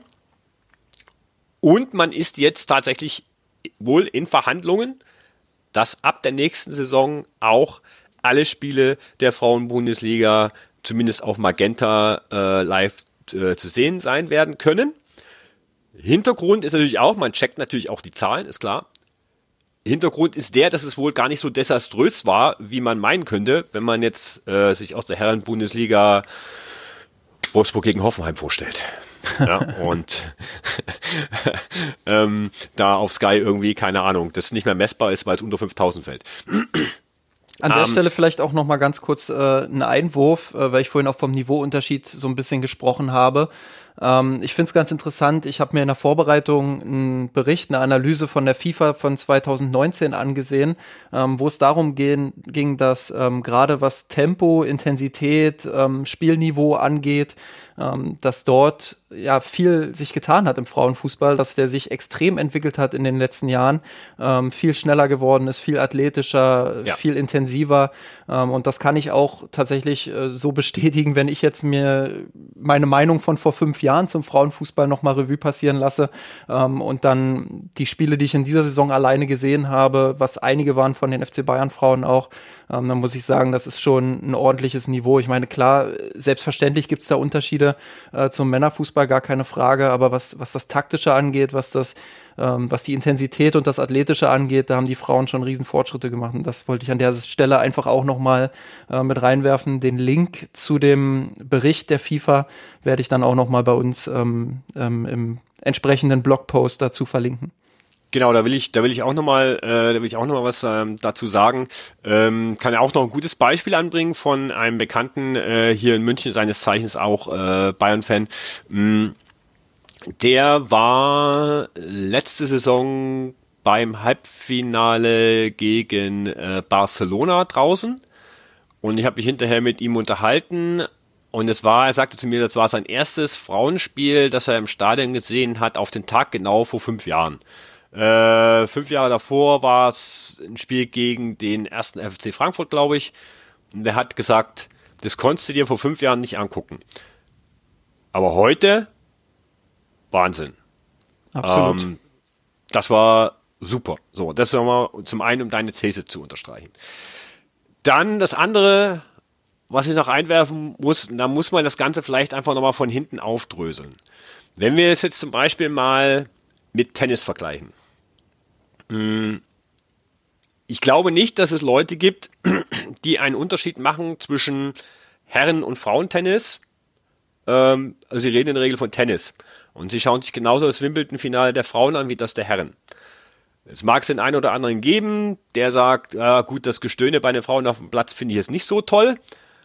Aber grundsätzlich, da gibt es keine Diskussion, dass das Netz niedriger muss. Da gibt es keine Diskussion, dass der Platz kleiner sein muss.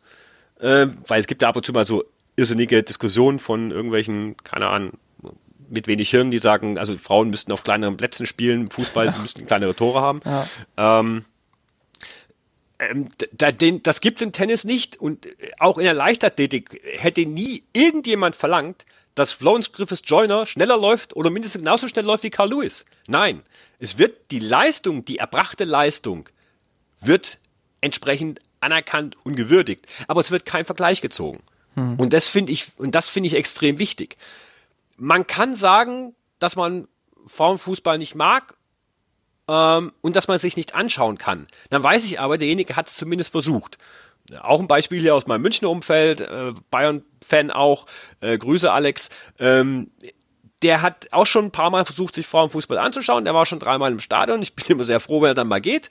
Ähm, aber er sagt, ich, ich guck mir lieber, ich guck mir lieber Kreisklasse Herren an. Hm. Ja. Dann sag ich, sag dann, nee, also Kreisklasse Herren tu ich mir beim besten Willen nicht an.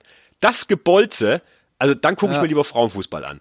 Ähm, und ich hatte es, ich war letzte Woche, war ich in, ähm, die, also das Wochenende davor, war ich in Prag äh, beim, beim Fußball, da war ich äh, bei, bei Bohemians ähm, gegen Slowatschko. Ich habe die erste Halbzeit gesehen und dachte mir, kann ich bitte Frauenfußball nochmal sehen? Ähm, also es ist schon, also wirklich, wenn ich manchmal Diskussionen höre, auch äh, zweite Bundesliga Herren äh, in der Arbeit, sind sich Leute drüber unterhalten, was das Spiel wieder für ein Gekloppe und Gehacke war, dann denke ich mir so, ja, und dann regt ihr euch drüber auf, dass man für sich Frauenfußball nicht anschauen kann. Hm, also ist halt so eine Sache. So, und mein Punkt, den ich machen wollte, auch mit dem Tennis. Tennis, von den, auch von den Frauen wurde schon 1800 Schieß mich tot gespielt. Natürlich haben Frauen auch schon ähm, 1900 irgendwas relativ früh Fußball gespielt, aber wohl eher mehr oder weniger äh, zur Belustigung mhm. der Herren. Ähm, in Deutschland wurde in den 30er Jahren ähm, ein erster Frauenfußballverein in Frankfurt gegründet äh, von Lotte Specht. Der existierte leider nur ein Jahr, weil sie einfach mit zu vielen Ressentiments äh, haben leben müssen und natürlich auch mit den gesellschaftlichen Zwängen, die es damals gab. So, nach dem Zweiten Weltkrieg war Frauenfußball verboten. Erst 1970 wurde das Verbot vom DFB aufgehoben. Das muss ja. man sich mal vorstellen. Denn zum ersten Mal, dass eine deutsche Nationalmannschaft ein offizielles Länderspiel bestritten hat, war Mitte der 80er Jahre. Und da muss man dann, und dann hat der, der Frauenfußball dann so, sagen wir mal, Fahrt aufgenommen, jetzt mit den 2000er. Das heißt, wir reden über einen Zeitraum von 20 Jahren. Und jetzt schauen wir mal, wo war der Herrenfußball in seinen düsteren 80er, 90er Jahren, wo wir teilweise auch, auch selbst noch vor, in Zeiten vor der Allianz Arena in den Nullerjahren im Olympiastadion gehockt sind an einem Mittwoch, unseren Arsch abgefroren haben mit 5000 anderen im Spiel gegen Bochum. Ja. ja? So. Also, und was hat das Geld reingebracht in den Herrenfußball? Die Champions League. Was verdient man im Frauenfußball nicht? Geld. Wodurch nicht? Durch die Champions League. Die Gelder, die die Vereine in der Champions League verdienen, sind ein Witz. Die sind ein absoluter Witz. Die bekommen eine Antrittsprämie, also die bekommen die äh, Kosten erstellt, aber das beläuft sich im fünfstelligen Bereich. Geld verdienen tust du erst, wenn du im Halbfinale, Finale stehst. Und selbst da reden wir, glaube ich, über, keine Ahnung, 250.000 Euro, nicht ja. Millionen. Ja. ja, so. Also, was ich damit sagen will, ist, der Frauenfußball ist immer noch erst in am Anfang seiner, seiner Entwicklung. Die Entwicklungszeit ist geringer als bei den Herren. Wir haben immer noch kein Vollprofitum in allen Ligen. England ist die einzige Liga weltweit, glaube ich, ähm, die mit quasi mit der letzten, mit der jetzt abgelaufenen Saison ähm, Vollprofitum, zumindest Vollprofitum-Bedingungen eingeführt hat. Ähm, und da muss man einfach sehen, wo kommt der Frauenfußball her, wie lange gibt es den schon, welche Entwicklung wurde da gegangen. Und da muss man einfach sagen, wenn man das mal entgegenhält, ist es à la Bonheur, was sich im Frauenfußball getan hat. Und auch da sind wir eben dann wieder dabei. Es braucht Geld, es braucht Zeit, ähm, um eben die Rahmenbedingungen äh, zu schaffen, sowohl für die Akteure auf dem Platz, neben dem Platz, ähm, damit das nach vorne geht und dass sie sich entwickeln können. Eine Frage habe ich in dem, in dem Segment noch, die jetzt äh, noch mal ein bisschen unterschiedlich zu dem ist, was wir bisher besprochen haben. Und zwar äh, sollte ja nächstes Jahr 2021 in England die Europameisterschaft stattfinden, die nun aber durch die verschobene Männer-EM, die dieses Jahr stattfinden sollte, auf nächstes Jahr verschoben wurde, ähm, die sonst zeitgleich eben stattfinden würde ähm, wurde sie verschoben. Ist das eine nachvollziehbare Entscheidung in deinen Augen? Ist sie richtig und zieht das irgendwelche Konsequenzen oder Folgen nach sich, ähm, die ich vielleicht gerade noch gar nicht auf dem Schirm habe? Es wird definitiv Folgen haben, ja. Ähm, nicht besonders gute. Ähm, aber es ist rein aus dem äh, spielerisch-sportlichen her zu sehen, denn äh, der Kalender der Frauen wird dadurch gestaucht und voller. Ähm, das gut zugegeben bei den Herren jetzt ähm, auch so, ähm, aber ähm, ne, wir haben gerade über Unterschiede Männerfußball, Frauenfußball geredet. Ähm, du kannst einen Frauenkörper nicht so belasten wie einen Männerkörper. Das ist halt einfach nur mal biologisch gegeben. Ähm, deswegen sehen wir auch teilweise immer noch sehr, sehr viele äh, Verletzungen im, im Frauenfußball, äh, wo sehr viele Kreuzbandrisse, also zwei, drei Kreuzbandrisse sind bei den, sind bei vielen Spielerinnen keine Seltenheit. Mhm. Ähm, das wird ein, definitiv ein Problem werden. Ähm, das wird ein straffes Programm für die Frauen. Ab äh, 21 sozusagen mit der EM. Ähm, denn äh, da kommt ja dann auch noch die WM ähm, 2023 in Australien und Neuseeland. Ähm, Olympia das Jahr drauf. Äh, also es wird knackig. Ähm, der andere Punkt, den du gefragt hast, angesprochen hast, ja, ich finde das gut. Ähm, es gab durchaus heftige, äh, nicht heftige, aber Diskussionen in, in äh, meiner Frauenfußball-Bubble, ob man das nicht tatsächlich besser gewesen wäre, ähm, das Herrenturnier im nächsten Jahr zusammen mit den Frauen auszutragen. Ähm, und ich war von Anfang an dagegen. Ähm, zum einen ähm, war es früher schon so, dass man Frauenturniere im gleichen Jahr hat äh, stattfinden lassen mh, hm, wie die Herren. Und äh, FIFA und UEFA haben das bewusst getrennt. Hm. Und äh, das fand ich gut und wichtig. Denn du willst ja das Turnier herausstellen. Und eine Frauen-EM nächstes Jahr in England, auch wenn sie nicht zeitgleich mit den Herren stattfindet, würde meines Erachtens nach im Schatten der Herren-EM untergehen. Wahrscheinlich schon, ja. Und es ist auch eine Frage der Ressourcen. Äh, der Frage der Ressourcen zum Beispiel in der Berichterstattung. Weil natürlich alle Ressourcen werden auf die Herren-EM äh, gepitcht. Ja? Und ähm, dann erst du im Frauenfußball, so, dann, dann musst du, da willst du aber auch berichten. Es kostet ja auch alles Geld. Ja, also wenn du äh, Reporter, Kommentatoren, äh, Journalisten und so weiter, das kostet ja auch alles Geld, wenn ich, wenn ich die vier Wochen nach England schicke. Ja. Und ähm, dann habe ich nochmal äh, vier Wochen äh, die WM und ich schicke die dann einmal quer durch Europa.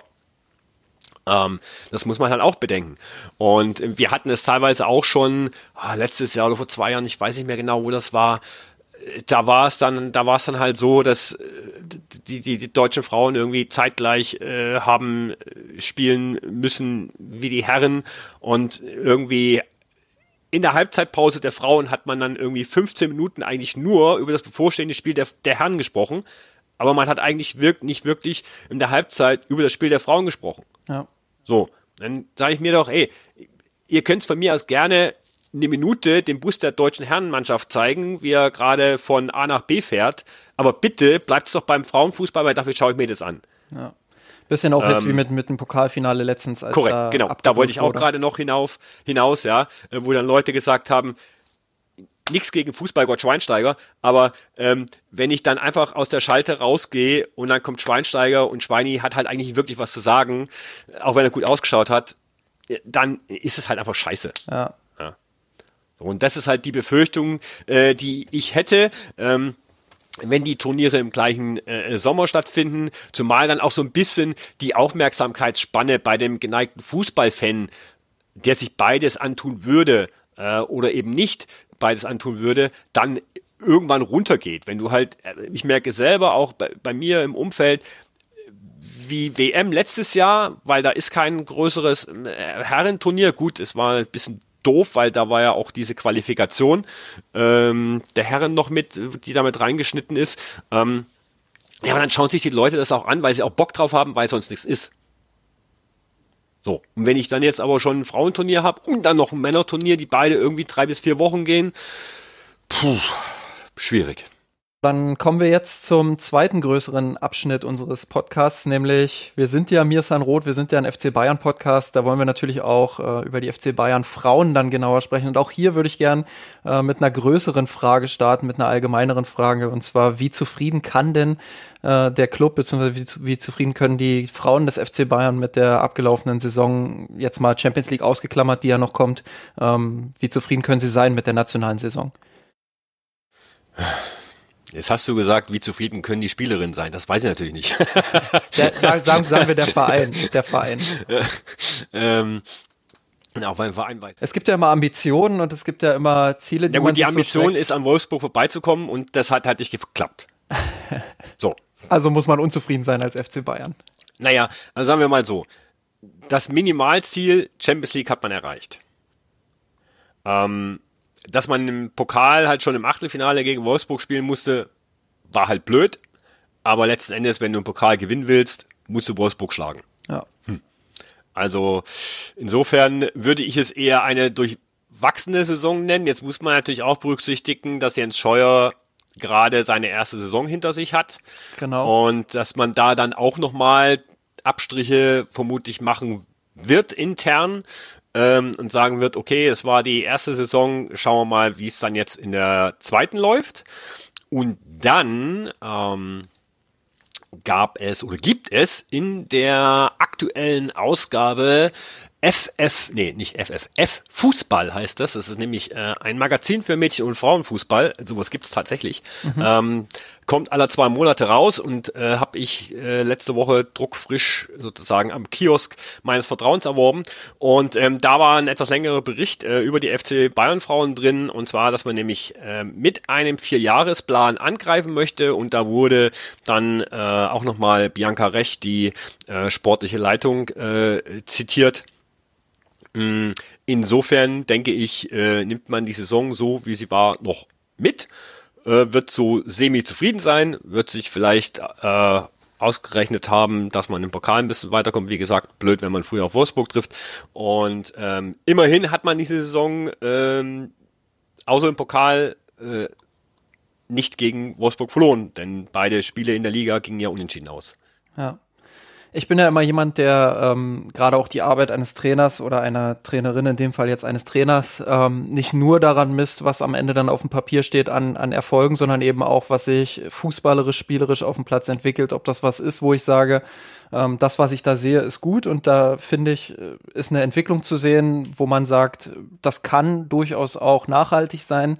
Ähm, wie siehst du das denn, denn jetzt mit Jens Scheuer? Du hast gesagt, der, und das ist ja auch so, der kam vor der Saison neu, hat jetzt seine erste Saison hinter sich gebracht. Ähm, was hat sich unter ihm konkret verändert und siehst du die Entwicklung unter ihm eher positiv oder negativ? Schwierig zu beantworten, weil natürlich Corona. also ich, also ich hätte die Frage natürlich sehr gerne äh, unter Nicht-Corona-Bedingungen beantwortet.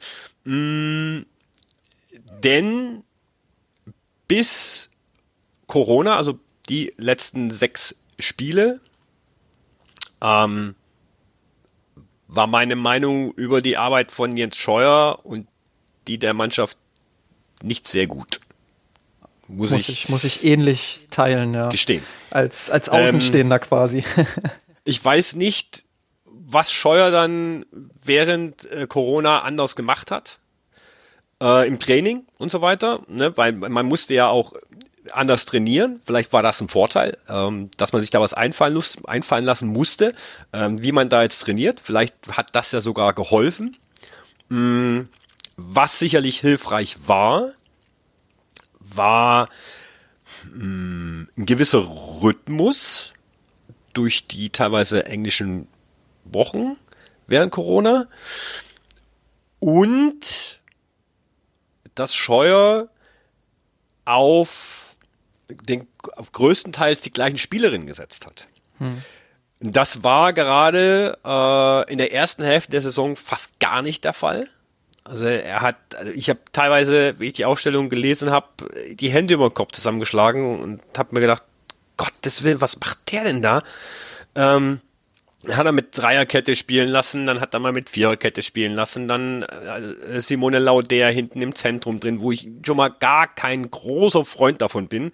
Ähm, Simone Lauder da hinten drin spielen zu lassen. Jetzt sagt man, naja, Simone Lauder, Mittelfeldspielerin, wie das halt so ist, ne? Im Alter kann man die dann hinten drin spielen lassen, das geht schon. In Wolfsburg geht das auch mit Gößling. Funktioniert in Wolfsburg mit Gößling war besser. Mhm. Ähm, also München mit Lauder. Und Lauder hat ja zum Schluss auch kaum gespielt. Ähm, ganz zum Ende in den letzten Spielen hat Scheuer dann wohl eine Viererkette gefunden aus ähm, äh, Schwers, äh, Hendrich, äh, Tini Demann und äh, Wenninger, die meines Erachtens nach sehr, sehr gut funktioniert hat. Ähm, er hat dann wirklich nur noch so auf einer Position mal eine Spielerin ausgetauscht. Er hat, ähm, das heißt, die, die Mädels, man hat gemerkt, dass sie dann fand, dass sie eingespielter waren. Ähm, gegen Wolfsburg hat er es dann tatsächlich komplett anders gemacht. Ähm, da hat er dann, glaube ich, wieder auf Dreierkette umgestellt. Ähm, hat äh, Linus Bernstein und äh, Damjanovic äh, spielen lassen. Das sah für mich so ein bisschen, also die Bayern Frauen Fußballfans werden wissen, was ich meine, erinnerte mich so ein bisschen an das Ligaspiel äh, letztes Jahr im äh, Frühjahr, als äh, Tom Wörle, der damalige Trainer, alle mit seiner Aufstellung überrascht hat. Vermutlich mhm. auch Wolfsburg. Ähm, da hat nämlich auch Bernstein und Damjanovic gespielt und die sind richtig, richtig, richtig vorne drauf gegangen. Und das hat den Wolfsburgerinnen richtig, richtig wehgetan. Ähm, und Bayern hatte das Spiel gewonnen. Eine Woche später sah es dann wieder anders aus, weil dann äh, hat Bayern im Pokal gegen Wolfsburg gespielt und Wolfsburg hat die Bayern wieder hergespielt, ähm, so wie sie es normal immer machen.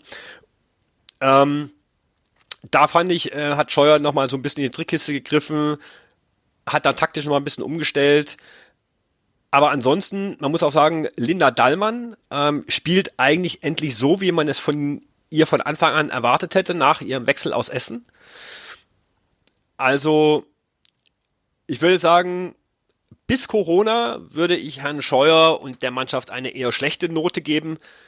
Mit Corona selber würde ich durchaus eine positive Entwicklung attestieren. Ich glaube auch, also gerade jetzt die letzten Spiele, die ich, die ich auch regelmäßig verfolgt habe, ähm, muss ich sagen, war ich fußballerisch, spielerisch sehr angetan. Da war wirklich gutes Kombinationsspiel auch dabei, ähm, gutes Positionsspiel fand ich, ähm, viel Druck nach vorne auch entwickelt, in den richtigen Momenten dann auch mal das Tempo rausgenommen. Das war schon recht sehenswert teilweise. Ich hatte mich halt gefragt, ähm, ob diese Corona-Situation das vielleicht auch noch mal ein Stück weit begünstigt hat. Äh, bei den Herren hatte ich schon das Gefühl, dass die Bayern beispielsweise unter Flick ähm, doch eher im Vorteil waren dann nach der, nach der Corona-Pause. Ja. Ähm, vielleicht war das bei den Frauen ähnlich, weil die Qualität der Spielerinnen dann einfach nochmal noch mal mehr ähm, zu tragen kommt. Aber ich denke, wenn man das schafft, daraus jetzt vielleicht ähm, ja eine Entwicklung zu starten für die kommende Saison, dann dann kann sich da durchaus auch ähm, was Positives entwickeln. Ähm, wo liegen denn die größten Defizite deiner Meinung nach? Also woran muss muss am meisten gearbeitet werden außerhalb oder oder wenn wir jetzt mal die Konstanz vielleicht so ein bisschen rausnehmen, dass man, das ist ja immer was, was man auch gerne äh, sagt, dass man einfach konstant diese Leistungen abrufen will, aber ähm, wo siehst du ab von der Konstanz vielleicht noch Defizite, an denen gearbeitet werden muss? Ähm, Im Spielaufbau, also es sollten bedeutend weniger, also gerade in der ersten Saisonhälfte hat man extrem viele Fehlpässe gesehen. Das war teilweise haarsträubend da ist jeder Angriff quasi schon im Keim erstickt worden durch den Fehlpass. Mhm. Man musste immer irgendwie auf die zweiten Bälle gehen. Mhm. Spielerisch ist es tatsächlich, wie du schon sagtest, äh, besser geworden. Also das Passspiel ist bedeutend besser geworden, es ist bedeutend fluider geworden, es sind ähm, weniger, äh, Ball, weniger Ballverlust behaftet, ähm, was dann sicherlich äh, den, dem, dem gesamten Spiel und den Spielerinnen äh, zugutekommt. Mhm. Woran man arbeiten muss, ist ein bisschen mehr Kreativität. Ähm, sollte manchmal nicht zu eindimensional sein. man sollte halt nicht nur über die Flügel ähm, oder nicht nur durch die Mitte, äh, weil letzten Endes das spielerische Potenzial hat man ja meines Erachtens nach, gerade auch mit, mit, mit Dallmann äh, im zentralen Mittelfeld mh, mm, an Kreativität und man hat auch noch äh, Lina Magul. Also das, das geht schon. Da bin ich auch tatsächlich der Meinung, da würde schon noch ein bisschen mehr gehen. Wo definitiv mehr gehen muss, ist eindeutig die Chancenverwertung. Hm. Das ist, äh, zieht sich aber Bayern auch schon seit Jahren durch wie ein roter Faden, ähm, dass man gerade gegen, gegen ja, tiefstehende, äh, in Anführungszeichen kleinere Gegner ähm, einfach die Chancen nicht, nicht nicht konsequent nutzt, weil der Gegner seine Chancen dann konsequent nutzt. Siehe die Niederlage in der Hinrunde zu Hause ähm, gegen Leverkusen, die ja völlig überraschend kam. Ja. Ähm, da sollte man auf jeden Fall, äh, da sollte man auf jeden Fall dran, dran arbeiten. Also äh, Hoffenheim war, was seine Chancen betrifft, schon sehr, sehr effektiv, weshalb dann auch da 67 Tore rausgekommen sind. Und jetzt sagen wir, okay, Bayern hat 60 und sie waren nicht effektiv. Ja, und die Wolfsburgerinnen natürlich mit über 90 Toren dann äh, das Maß aller Dinge. Ähm.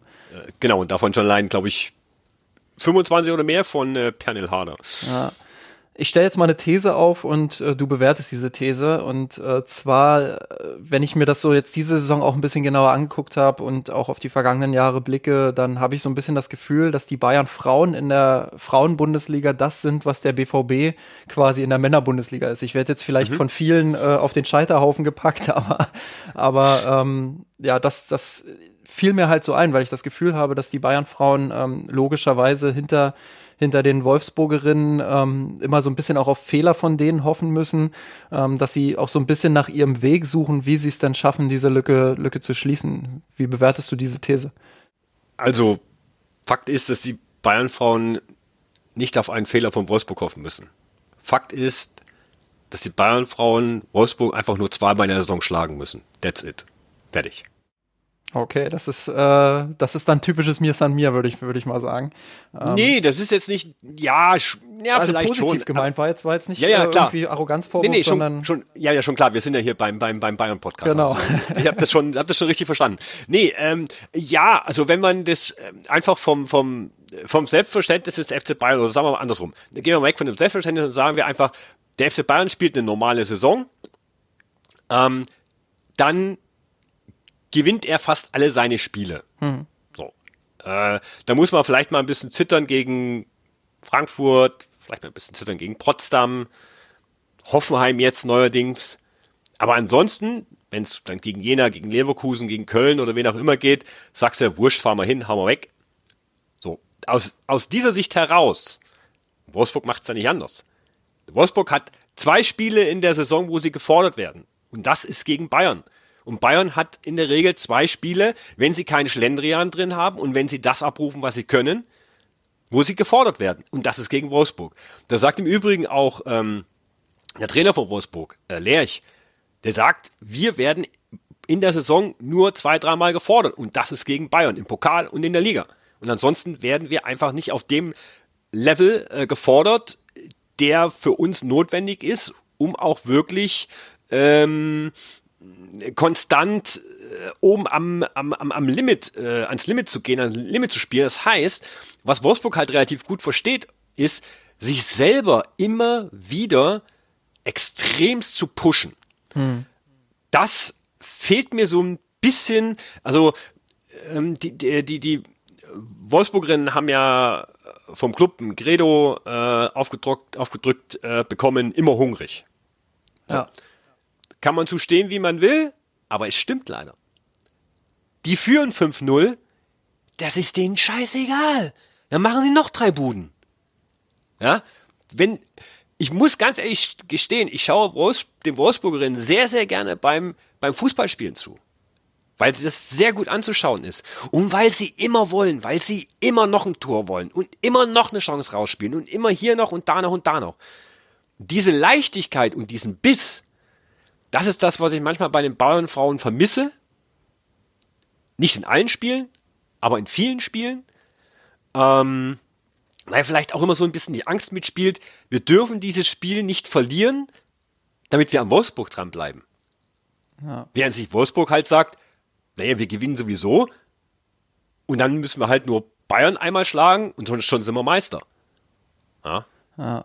Ähm, aber was mich auch zu dieser These so ein bisschen geführt hat, ist eben, vielleicht wirst du mich gleich korrigieren, ähm, das wäre auch gut, ähm, aber ähm, fast jedes Jahr habe ich das Gefühl, gehen halt auch, auch viele Spielerinnen vom FC Bayern weg. Ähm, wir haben vorhin über das Finanzielle auch gesprochen.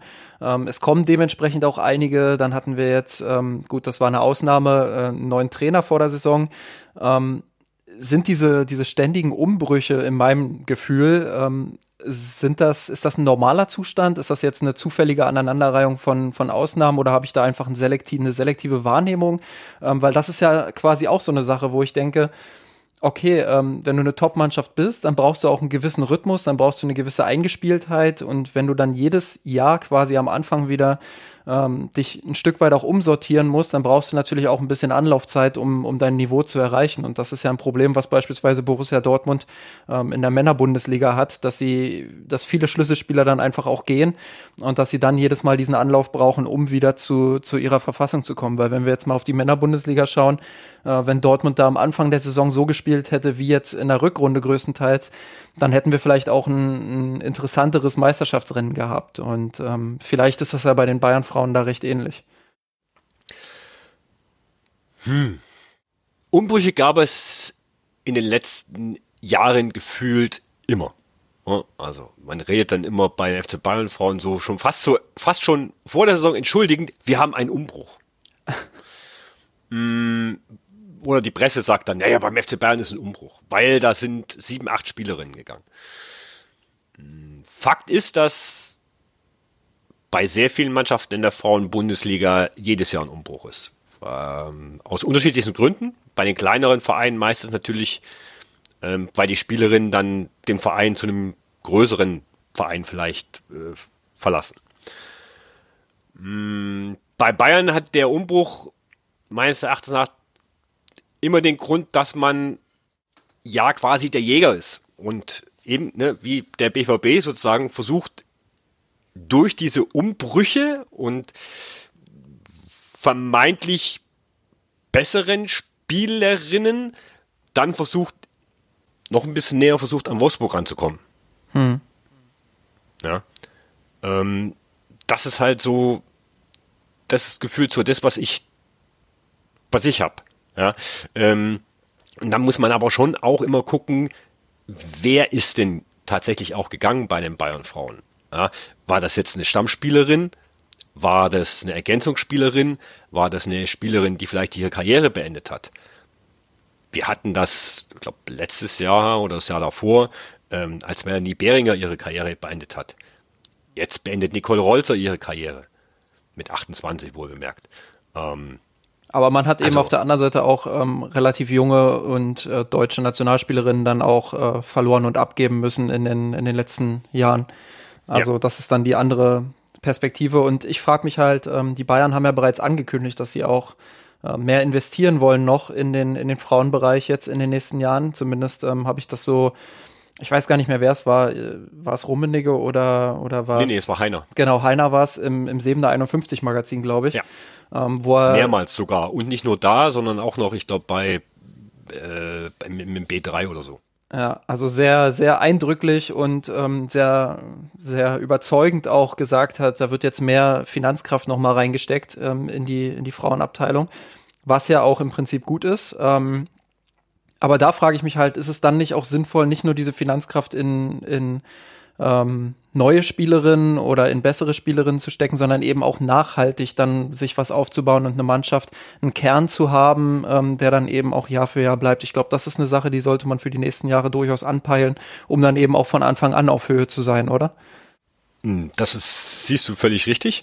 Ähm, wenn ich äh, Bianca Rech äh, glauben darf, was sie da in dem F-Fußballmagazin gesagt hat, ähm, soll das jetzt mit äh, Clara Bühl und Lea Schüller auch so passieren? Ähm, sind ja beides sehr junge Spielerinnen. Hm. Äh, ich glaube, Lea Schüller ist 20 geworden. Ähm, Clara Bühl 18, ähm, Sidney Lohmann ist, glaube ich, 20 geworden, äh, Julia Quinn ist 20 geworden. Genau, die kam ja auch letztes Jahr, ne?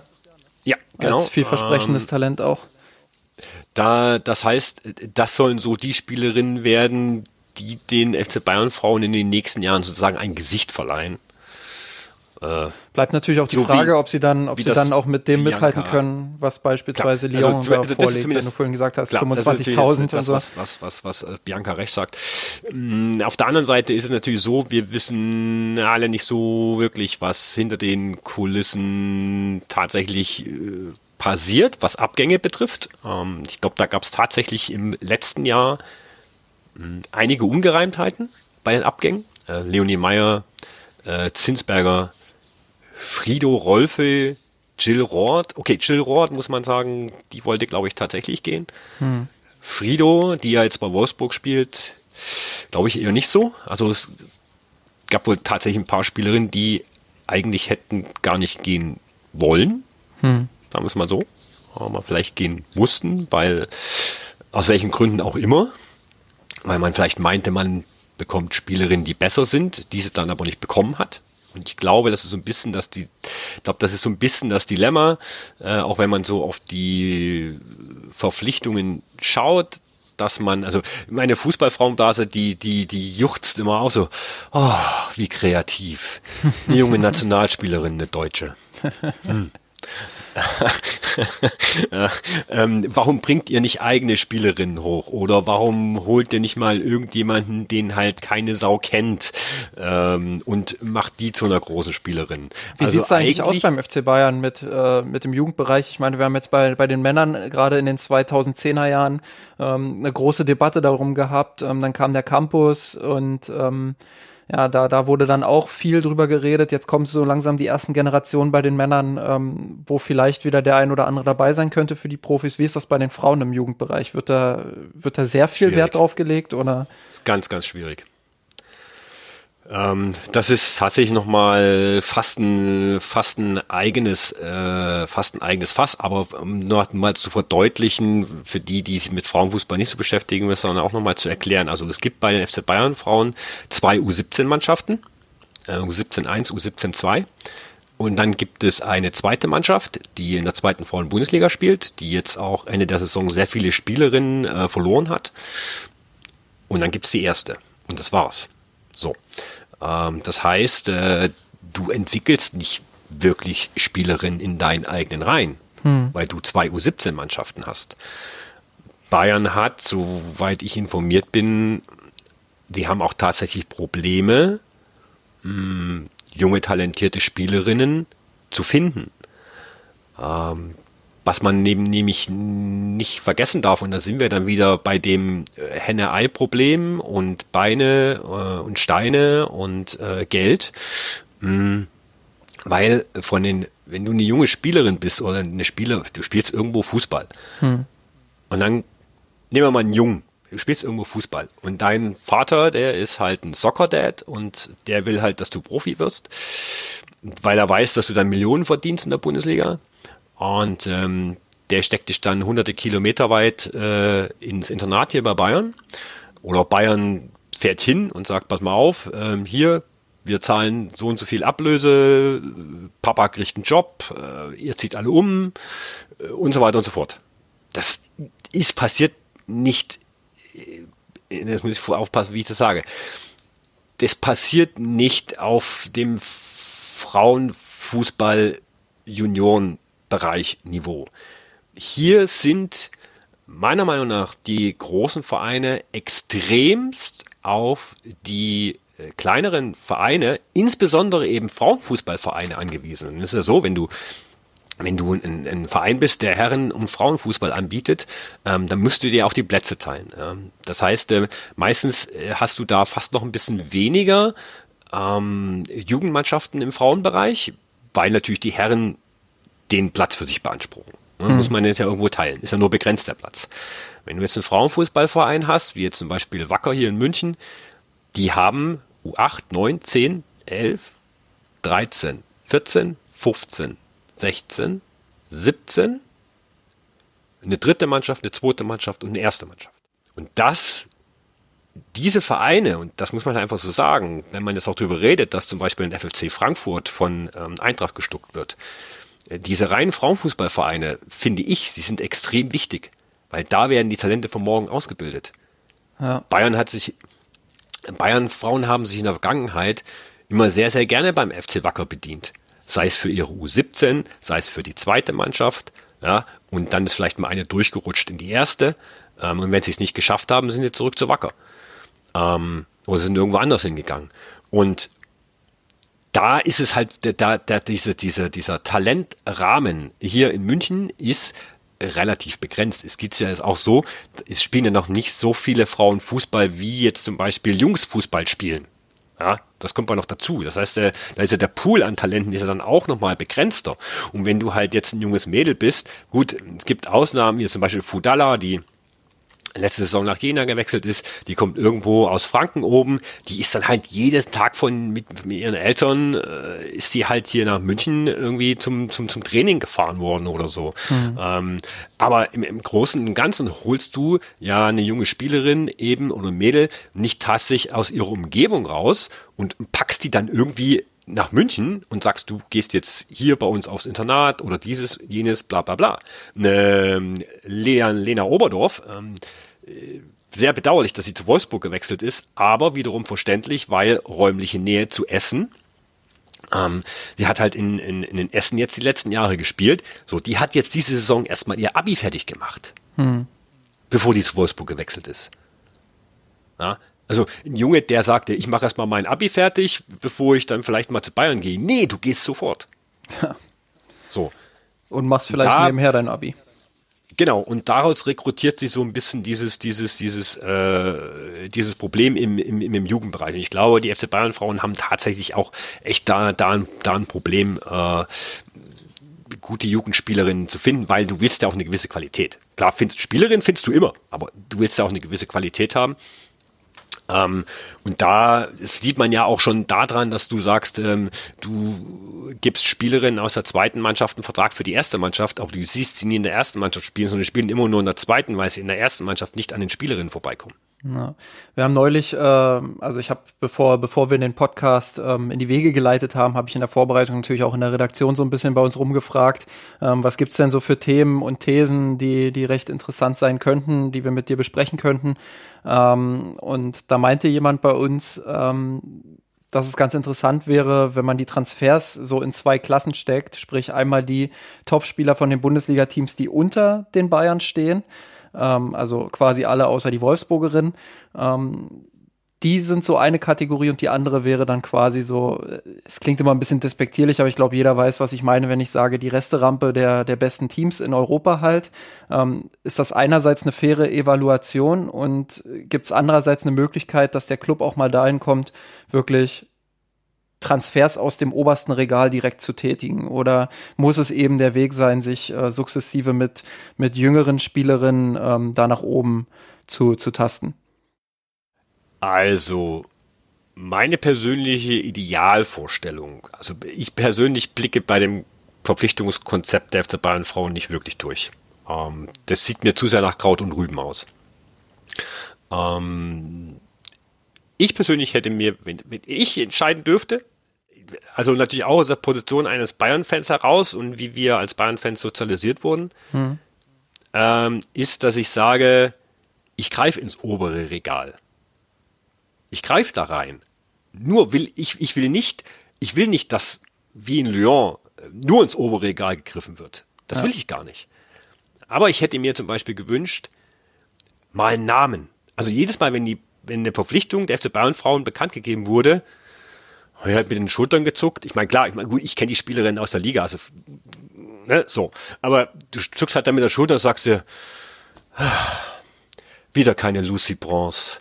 Ah, wieder keine Jennifer Marojan. Mhm. Wieder keine Alex Morgan. Also wirklich was, wo die Frauenfußballwelt sagt, wow, jetzt habt ihr aber mal einen rausgehauen. Das vermisse ich total. Ist es möglich als FC Bayern oder, oder ist es einfach so, dass sie jetzt in dieser Rolle aktuell sind, dass sie eben hinter den Wolfsburg-Frauen sind und eben so abgeschlagen teilweise sind? Ich meine, äh, wenn man sich die Tabelle anguckt, dann ist das ja schon nochmal ein ordentlicher Sprung. 40 Tore, fast weniger. Ähm, dann deutliche, deutlicher Punkterückstand dann auch, der auch über die zwei direkten Duelle hinausgeht. Liegt es vielleicht auch einfach daran, dass sie es aktuell nicht schaffen, da oben ranzukommen? Das könnte durchaus möglich sein, ja. Ähm ich weiß natürlich nicht, wie, wie es sonst noch, womit es sonst noch zusammenhängen könnte. Ich meine, man muss, wie gesagt, da fairerweise sagen, dass die FC Bayern Frauen ähm, mit dem Campus ähm, mit quasi die besten Gegebenheiten äh, in Europa haben, hm. was Trainingsbedingungen anbetrifft. Ähm, ähm, aber um zurückzukommen, was ich mir halt gewünschte, ich wünsche mir nicht, dass die FC Bayern Frauen sechs aus dem Kaliber kaufen. Mir würden, mir würden drei reichen. Ja, mir würden drei reichen sagen wir mal, eine hinten, eine in der Mitte, eine vorne. und, dat, und, und darum herum ja. baue ich dann, kann ich schon mal das eine oder andere junge Talent aus Deutschland mir holen, klar. Ähm, klar willst du lieber eine Lea Schüller und eine Clara Bühl in München sehen als in Wolfsburg, auch klar. Klar hättest du auch lieber eine Lena Oberdorf in München gesehen als in Wolfsburg, weil das wird Wolfsburg über die nächsten Jahre nur noch stärker machen. Ähm, und dann eben, um jetzt wieder den Bogen zurückzukriegen, auch mal jungen Spielerinnen eine Chance zu geben. In Spielen gegen Jena, in Spielen gegen Leverkusen, gegen Köln, gegen Sand. Ich gebe denen immer einen Vertrag für die erste, die spielen nur in der zweiten. Hm. Äh, Donhauser hat einen Vertrag gekriegt letzte Saison und äh, oh, wer war es noch? noch? Noch jemand. Ähm, ach, äh, Gia Corley, genau, Stürmerin. Hm. So, beide haben eigentlich überhaupt nicht gespielt. Und ich sag mir, warum gebe ich den Vertrag für die erste Mannschaft, ähm, wenn, wenn, wenn die im Endeffekt doch eh nur in der zweiten spielen? Wenn sie keine Chance haben, in der ersten durchzukommen. Die letzte, die es geschafft hat, war im Endeffekt Sidney Lohmann. Und das war out of the blue. Wirklich, out of the blue. Also die ist ähm, zusammen mit mit äh, Wieder, die ähm, jetzt in, in, in Freiburg ist, ähm, hat sie einen, einen Vertrag bekommen ähm, für die erste Mannschaft. Ähm, hatten beide dann auch ab und zu mal äh, einen Einsatz und dann ist ähm, hat es sich äh, Lohmann verletzt und war dann weg und war in der zweiten Mannschaft. Und ähm, Wieder hat dann Bayern verlassen und dachtest im Leben nicht, dass sich Lohmann in der ersten Mannschaft etablieren könnte. Und wirklich out of the blue in der letzten Saison von, von Tom Würle. Die hat sich in der Vorbereitung in die Mannschaft reingespielt und seitdem eigentlich Stammspielerin und, wenn es nach mir geht, die beste Spielerin, die der FC Bayern überhaupt in seinem Kader hat. Hm. Von allem her. Von allem. Und die Frau ist erst 20. Also, unfassbar. Sie ist der das ist der perfekte Klon aus äh, Sarah Debritz und Melanie Leupolz, die beide leider ja den ähm, FC Bayern verlassen haben. Aber sie ist der perfekte Klon daraus. Wenn es jemanden gäbe, äh, den ich mir klonen müsste aus diesen beiden doch sehr, sehr, sehr, sehr, sehr guten Spielerinnen, dann ist es Sidney Lohmann. Und das hat ähm, Bayern tatsächlich gut gemacht, das muss man sagen. Aber wie gesagt, von dem, was von unten nach oben kommt, das ist mir ein bisschen zu wenig. Auch jetzt hat man ähm, jungen Talenten einen Vertrag für die erste Mannschaft gegeben, ähm, unter anderem Julia Pollack, äh, eine Verteidigerin. Ich bin sehr gespannt, ob sie vielleicht mal ihre Chance kriegt. Ich halte auch relativ viel von Polly, aber wird man sehen. Ja, wir haben über die Umbrüche so ein bisschen gesprochen. Ähm, fehlt so ein oder fehlen die Identifikationsfiguren vielleicht einerseits in der Mannschaft und zwar aus zwei Perspektiven. Einerseits für die Fans, dass man Spielerinnen hat, an denen man sich wirklich auch ähm, mit denen man sich identifizieren kann, die wirklich auch lange da sind, die Leistungsträgerin sind. Andererseits aber auch für die, du hast es gesagt, für die jüngeren Spielerinnen, an denen man sich oder dass man Spielerinnen im Kader hat, an denen man sich hochziehen kann. Ähm, ist das vielleicht so aus diesen beiden Perspektiven auch nochmal ähm, ein Problem? Gerade auch deine Fanperspektive würde mich da interessieren. Ja, ja, ich, ich glaube schon. Also gut, ich hab, ich, ich hätte ja jetzt quasi mit mit Sidney Lohmann jemanden, ja. Hm. Ähm, ist, heutzutage ist es ja so, dass sehr viele meistens ja nur irgendwie Fan von einem Spieler, Spielerin sind und selten noch von einem Verein. Also wenn Ronaldo von äh, Madrid äh, zu Juve wechselt, dann wird derjenige sein äh, Real Madrid äh, gegen ein Juve Trikot eintauschen. Die Vereine sind ihm scheißegal, er ist Ronaldo-Fan. Mhm. Insofern finde ich das mit diesen Identifikationsfiguren recht schwierig. Hm. Äh, der traditionsbehaftete Fußballfan wird das natürlich sicherlich schon so sehen, dass er dann sagt, ich bin meinem Verein treu, auch wenn ich die Spielerin toll finde und ich hätte gerne eine Identif Identifikationsfigur, wie wir sie bei den Herren mit Müller haben, wie wir sie mit Schweinsteiger und Lahm hatten. Hm. Das wäre sicherlich durchaus wünschenswert. Wie gesagt, Bianca Resch hat gesagt, Schüller, Bühl, Lohmann, das sollen so die Quinn, äh, die Gesichter äh, des FC Bayern in Zukunft werden. Ähm, Melanie Behringer war tatsächlich als Kapitänin auch so eine Spielerin, die der Mannschaft, auch wenn sie nicht da war, äh, weil sie verletzt war, mh, fand ich ein Bild, ein Gesicht gegeben hat. Mhm. Ähm, auch Melanie Leupolz, die ja die Nachfolgerin wurde dann auch von, von äh, Melanie Behringer, die ja jetzt äh, leider geht, ähm, war natürlich aber auch alles keine Spielerinnen, die irgendwie aus den eigenen reingekommen sind, sondern waren auch Spielerinnen, die von anderen Vereinen zum FC Bayern Klar, gekommen Das muss sind. es aber auch nicht sein. Also wenn ich da auch wieder zu den Herren gucke, ich meine, ähm, da gibt's ja auch viele, viele Spieler, die Identifikationsfiguren sind, obwohl sie eben irgendwann zum FC Bayern von außerhalb kamen. Also das geht ja auch. Klar, das geht dann sicherlich über die Zeit. Ähm, ja, ist, aber was, was im, im, Frauenfußball, was man eben, wie gesagt, im Frauenfußball halt auch einfach äh, bedenken muss, sind, sind viele private Umstände, ja. Ähm, warum, also manche Wechsel von Spielerinnen erschließen sich einem nicht immer auf den ersten Blick. Sie sind nicht zwingend logisch. Sie haben aber teilweise sehr viel mit dem Beruf zu tun oder mit dem, was man neben seiner Tätigkeit äh, als Fußballspielerin noch so macht. Studieren, Polizeilehrgang. Ähm, anderes Beispiel wäre zum Beispiel jetzt ähm, äh, äh, Melissa Kössler. Hm. Ähm, großes Talent ähm, von Turbine Potsdam, die jetzt halt für ein Jahr äh, in Amerika Fußball gespielt hat, weil sie da ein Stipendium an der Uni hatte. So, die ist dann halt mal ein Jahr aus der Frauen-Bundesliga raus. Die kommt jetzt wieder zurück.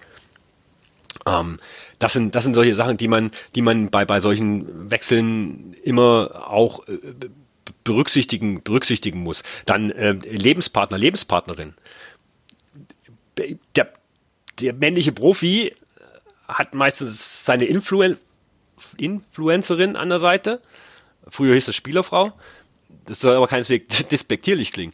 Ähm, nur die meisten haben nicht wirklich einen Job so wie ich das wahrnehme. So, das heißt, ähm, wenn äh, der Profi XY ähm, ein Angebot von einem anderen Verein hat, der mehr der ihm größeres Gehalt bietet und ähm, besseren sportlichen äh, sportliche Aussichten, ähm, dann wechselt er dahin und seine Frau zieht mit.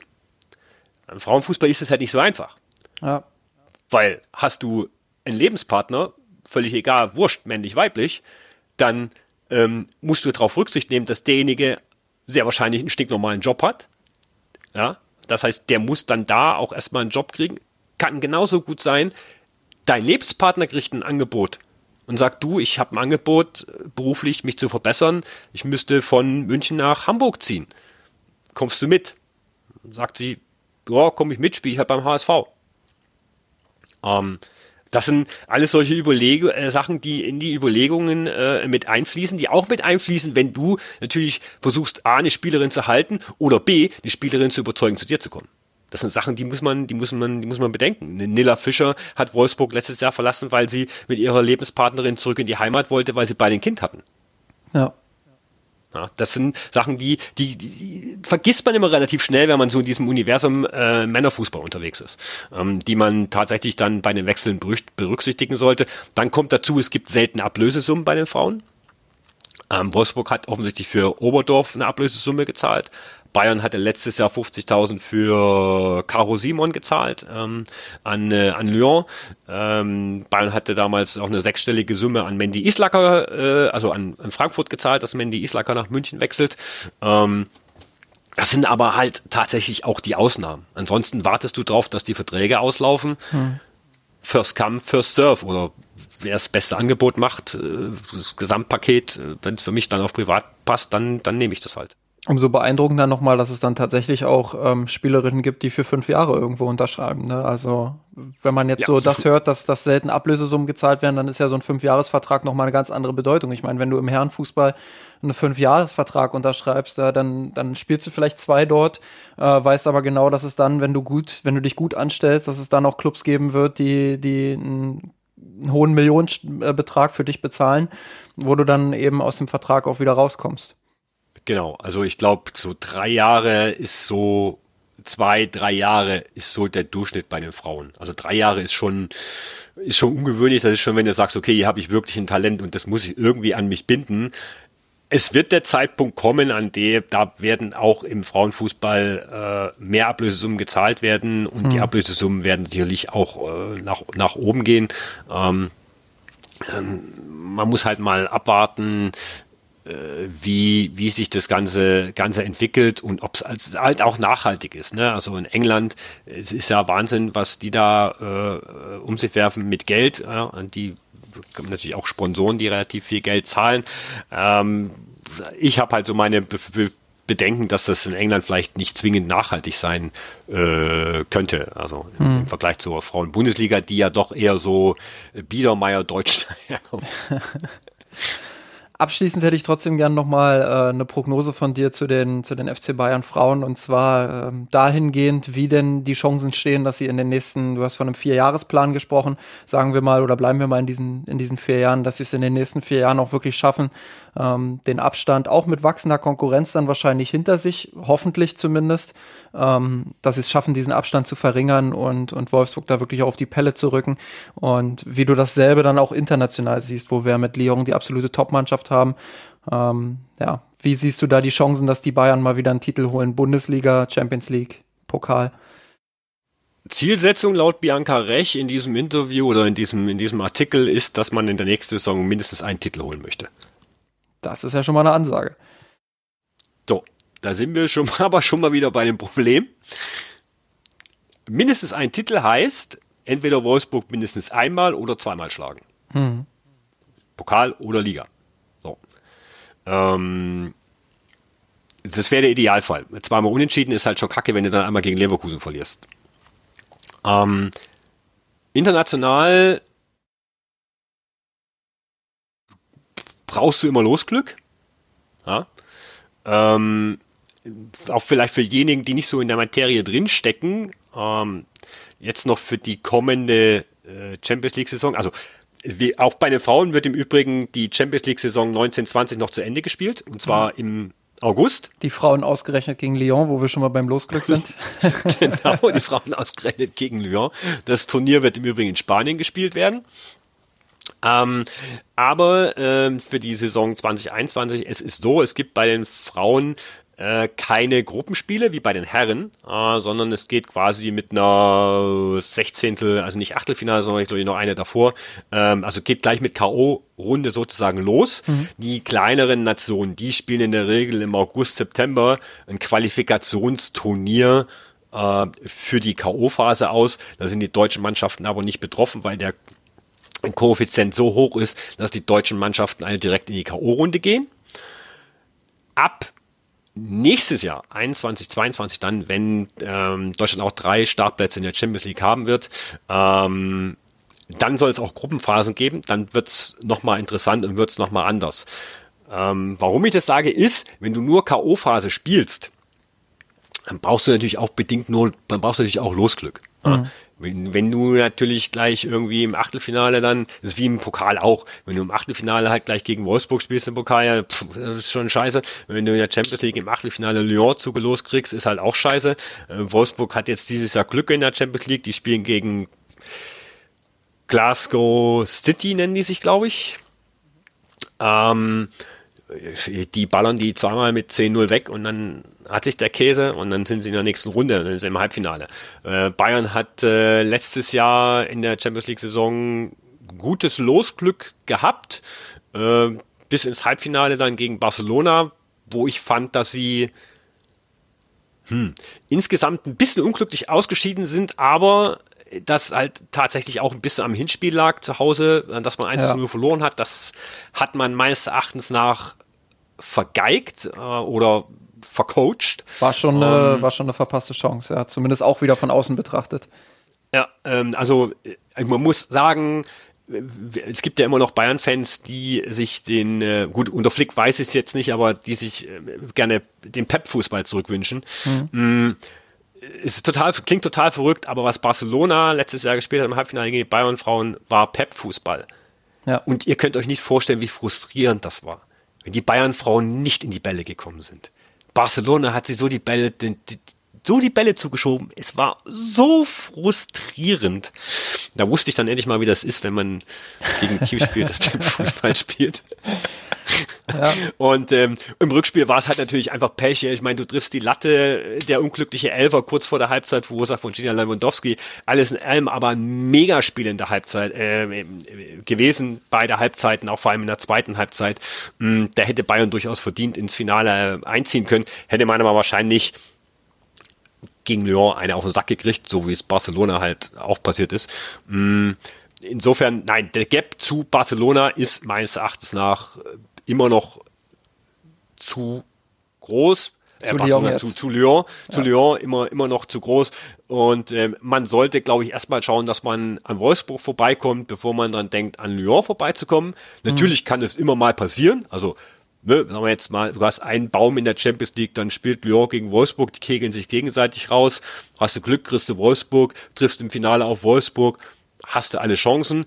Wir haben gesehen, vor zwei, drei Jahren, äh, drei Jahren äh, Pokalfinale, Wolfsburg-Bayern 0 zu 0, äh, nach 120 Minuten Entscheidung Elfmeterschießen, war ein Wahnsinnsspiel auf extrem hohem taktischen Niveau von beiden Mannschaften.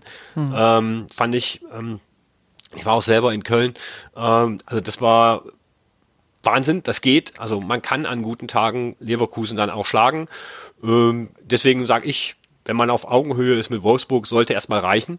Ähm, und dann schauen wir weiter. Und dann kann man vielleicht irgendwann mal Lyon angreifen und wer weiß, vielleicht äh, verliert Herr Aulas in Lyon auch irgendwann mal die Lust und ähm, steckt halt nicht mehr so viel Geld in die Frauen rein und dann schaut es auch schon wieder anders aus. Gut, muss man fairerweise auch dazu sagen, die Engländerinnen kommen. Chelsea rüstet auf ohne Ende. Arsenal rüstet auf ohne Ende. Manchester United rüstet auf. Chelsea auch mit einer interessanten Trainerin, ähm, wo ja. ich, wo ich auch ähm, in einem Podcast von Statsbomb jetzt ein paar Ausschnitte gehört hatte äh, in der Vorbereitung, wo ich wirklich sage, da steckt richtig Konzept hinter, da ist, da ist richtig, ähm, also weil du auch von Nachhaltigkeit gesprochen hast, das hat sich wirklich nach Nachhaltigkeit angehört, was sie da erzählt hat. Ähm, deshalb, ähm, ich denke, das ist halt Was auch halt immer noch ein Faktor. Wenn man immer übers Finanzielle spricht, ähm, klar, das, da brauchen wir nicht drüber reden, dass das einen riesen Unterschied macht, wenn man da eben das Geld reinpumpen kann auch. Ähm, aber du brauchst eben auch die Leute, die das dann umsetzen und da zählt eben auch ein Trainer oder eine Trainerin dazu, die dann ähm, das entsprechende Konzept dann auch mitbringt. Genau, das sind noch zwei Punkte, die ich noch, äh, die ich noch äh, erwähnen möchte bei der Gelegenheit. Also zum einen wäre, also das Problem ist, das hat man ja ganz am Anfang angesprochen, ähm, die Anzahl an guten Trainern im Frauenfußball ist begrenzt. Trainer, ja. Trainerinnen. Punkt. Ähm, man rotiert so im ein, in seinem eigenen kleinen Karussell. Angenommen, Scheuer würde in München scheitern. Wen holen die Bayern denn als nächstes? Mhm. Den einzigen, den du holen könntest, nach aktuellem Stand, wäre Lerch. Halte ich aber für unwahrscheinlich. Was wäre der nächstlogische Schritt? Ich müsste mich nach einem Trainer im Ausland umziehen. Und ich weiß nicht, ich halte es für ehrlich gesagt im Frauenfußball auch nicht wirklich für ein großes Problem, zu sagen, ich hole mir jetzt einen Trainer, der kein Deutsch spricht. Hm. Weil dann ist halt Englisch Amtssprache. Ich halte es tatsächlich für kein großes Problem, wenn man sagt, wir holen uns jetzt den Trainer von Arsenal, ähm, bei dem sein Vertrag ausgelaufen ist. Wir holen uns den Ex-Trainer von äh, Lyon, der schon dreimal die Champions League gewonnen hat. Hm. Ähm, solche Sachen, solche Kaliber, dass man da einfach nochmal auch in dieses Regal dann greift, um das noch ein bisschen ähm, vorwärts zu bringen. Dann nochmal äh, auf Wolfsburg zu kommen hinsichtlich äh, Konzept, was äh, bei Wolfsburg absolut beeindruckend ist, ist die Tatsache, sie hatten ja auch einen Umbruch ähm, bei den Trainern. Ähm, äh, wer heißt er denn? Oh, Ralf Kellermann ähm, hat ja damals seinen Trainerposten geräumt, ist sportlicher Direktor geworden und sein Co-Trainer Stefan Lerch ist Cheftrainer geworden. Und das war ein absolut äh, grandioser Schachzug, der mh, hm, ein fließender Übergang war. Und was es Wolfsburg halt auch jedes Jahr schafft, trotz Abgängen und teilweise auch namhafte Abgänge, sich gezielt immer wieder zu verstärken und du merkst keinen Abfall. Das ist brutal. Also die haben Nilla Fischer letzte Saison, äh, wie gesagt, die ist zurück in ihre Heimat gegangen. Dann ähm, Caroline Hansen ist äh, nach Spanien gegangen, ähm, zu, zu Barcelona, glaube ich. Ähm, da hat man gedacht, oh Gott, Nilla Fischer, Caro Hansen, wer soll die ersetzen? Kein Mensch redet von Caro Hansen und Nilla Fischer, weil man hinten in der Abwehr mit, äh, mit Bloodworth eine Megagranate geholt hat, die vorher keiner auf dem Schirm hatte, äh, weil man mit Engen eine junge Spielerin schon relativ früh verpflichtet hatte, ähm, deren Stern äh, auch jetzt bei der WM im letzten Jahr noch mal ein bisschen aufgegangen ist und ich dann erstmal gemerkt habe, was sich der Wolfsburg eigentlich geholt hatte. Ähm, für, für, für, für ein auch junges äh, Talent eigentlich, das fast regelmäßig spielt. Mhm. Jetzt geht Gunnar Stöttjer bei Wolfsburg, die geht zu Lyon, da sind wir schon wieder dabei. ähm, wahrscheinlich will die halt einfach mal die Champions League gewinnen, weil sie keinen Bock hat, laufen mit Wolfsburg gegen Lyon zu verlieren. Mhm. Mhm. Ähm, so, jetzt fehlt Gunnar Stöttjer. Also um Gottes Willen Gunnar Stöttjer geht. Ey, ich bin felsenfest überzeugt, Wolfsburg wird da auch da ein Mittel finden, um Gunnar Stöttger zu ersetzen und niemand wird Gunnar Stöttger vermissen. Also das funktioniert bei Wolfsburg wirklich reibungslos und auch da, da bin ich der Meinung, sieht man äh, die Handschrift und ein Konzept äh, vom gesamten Team Kellermann und Lerch.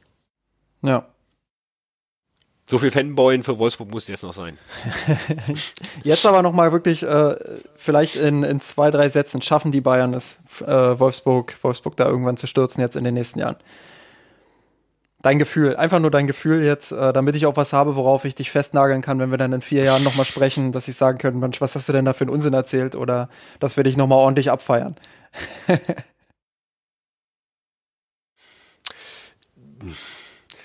Nicht nächste Saison. Okay, das ist ja schon mal was. Dann müssen wir wahrscheinlich äh, schon in einem Jahr sprechen, damit ich dich drauf festnageln kann. ja, genau. Gut, dann äh, vielen Dank, dass du dir die, äh, ich glaube, zwei Stunden sind es jetzt geworden, wenn nicht sogar noch mehr. Ähm, ja, zwei Themengebiete, jeweils eine Stunde. Genau, dass du dir da die Zeit genommen hast für uns, ähm, uns allen. Nicht nur ich habe heute viel gelernt, ich hoffe auch die Hörerinnen und Hörer haben, haben viel gelernt. Ähm, endlich konnten wir dem mal eine, eine, größere Plattform auch bieten. Das war ein Ziel, was wir jetzt schon lange vor uns hergeschoben haben. Danke, dass du uns da unterstützt hast und ähm, schön, dass du unser Gast warst. Sehr, sehr gerne. Es war mir eine sehr große Ehre, äh, endlich mal bei äh, Mirsan Roth äh, zu Gast sein zu dürfen. Das ist doch wunderbar. Vielen Dank und dann auf bald. Servus. Bis dann. Ciao. Wir haben den Kampf gewonnen, den Thron erklommen, Haien hat's gemacht. Ich hab geträumt von dir, von unserer Weltpläne. gewonnen, den Tod kommen, der Haien hat's gemacht. Ich hab geträumt von dir, von unserer Weltpläne. Wir haben den Kampf gewonnen, den Tod kommen,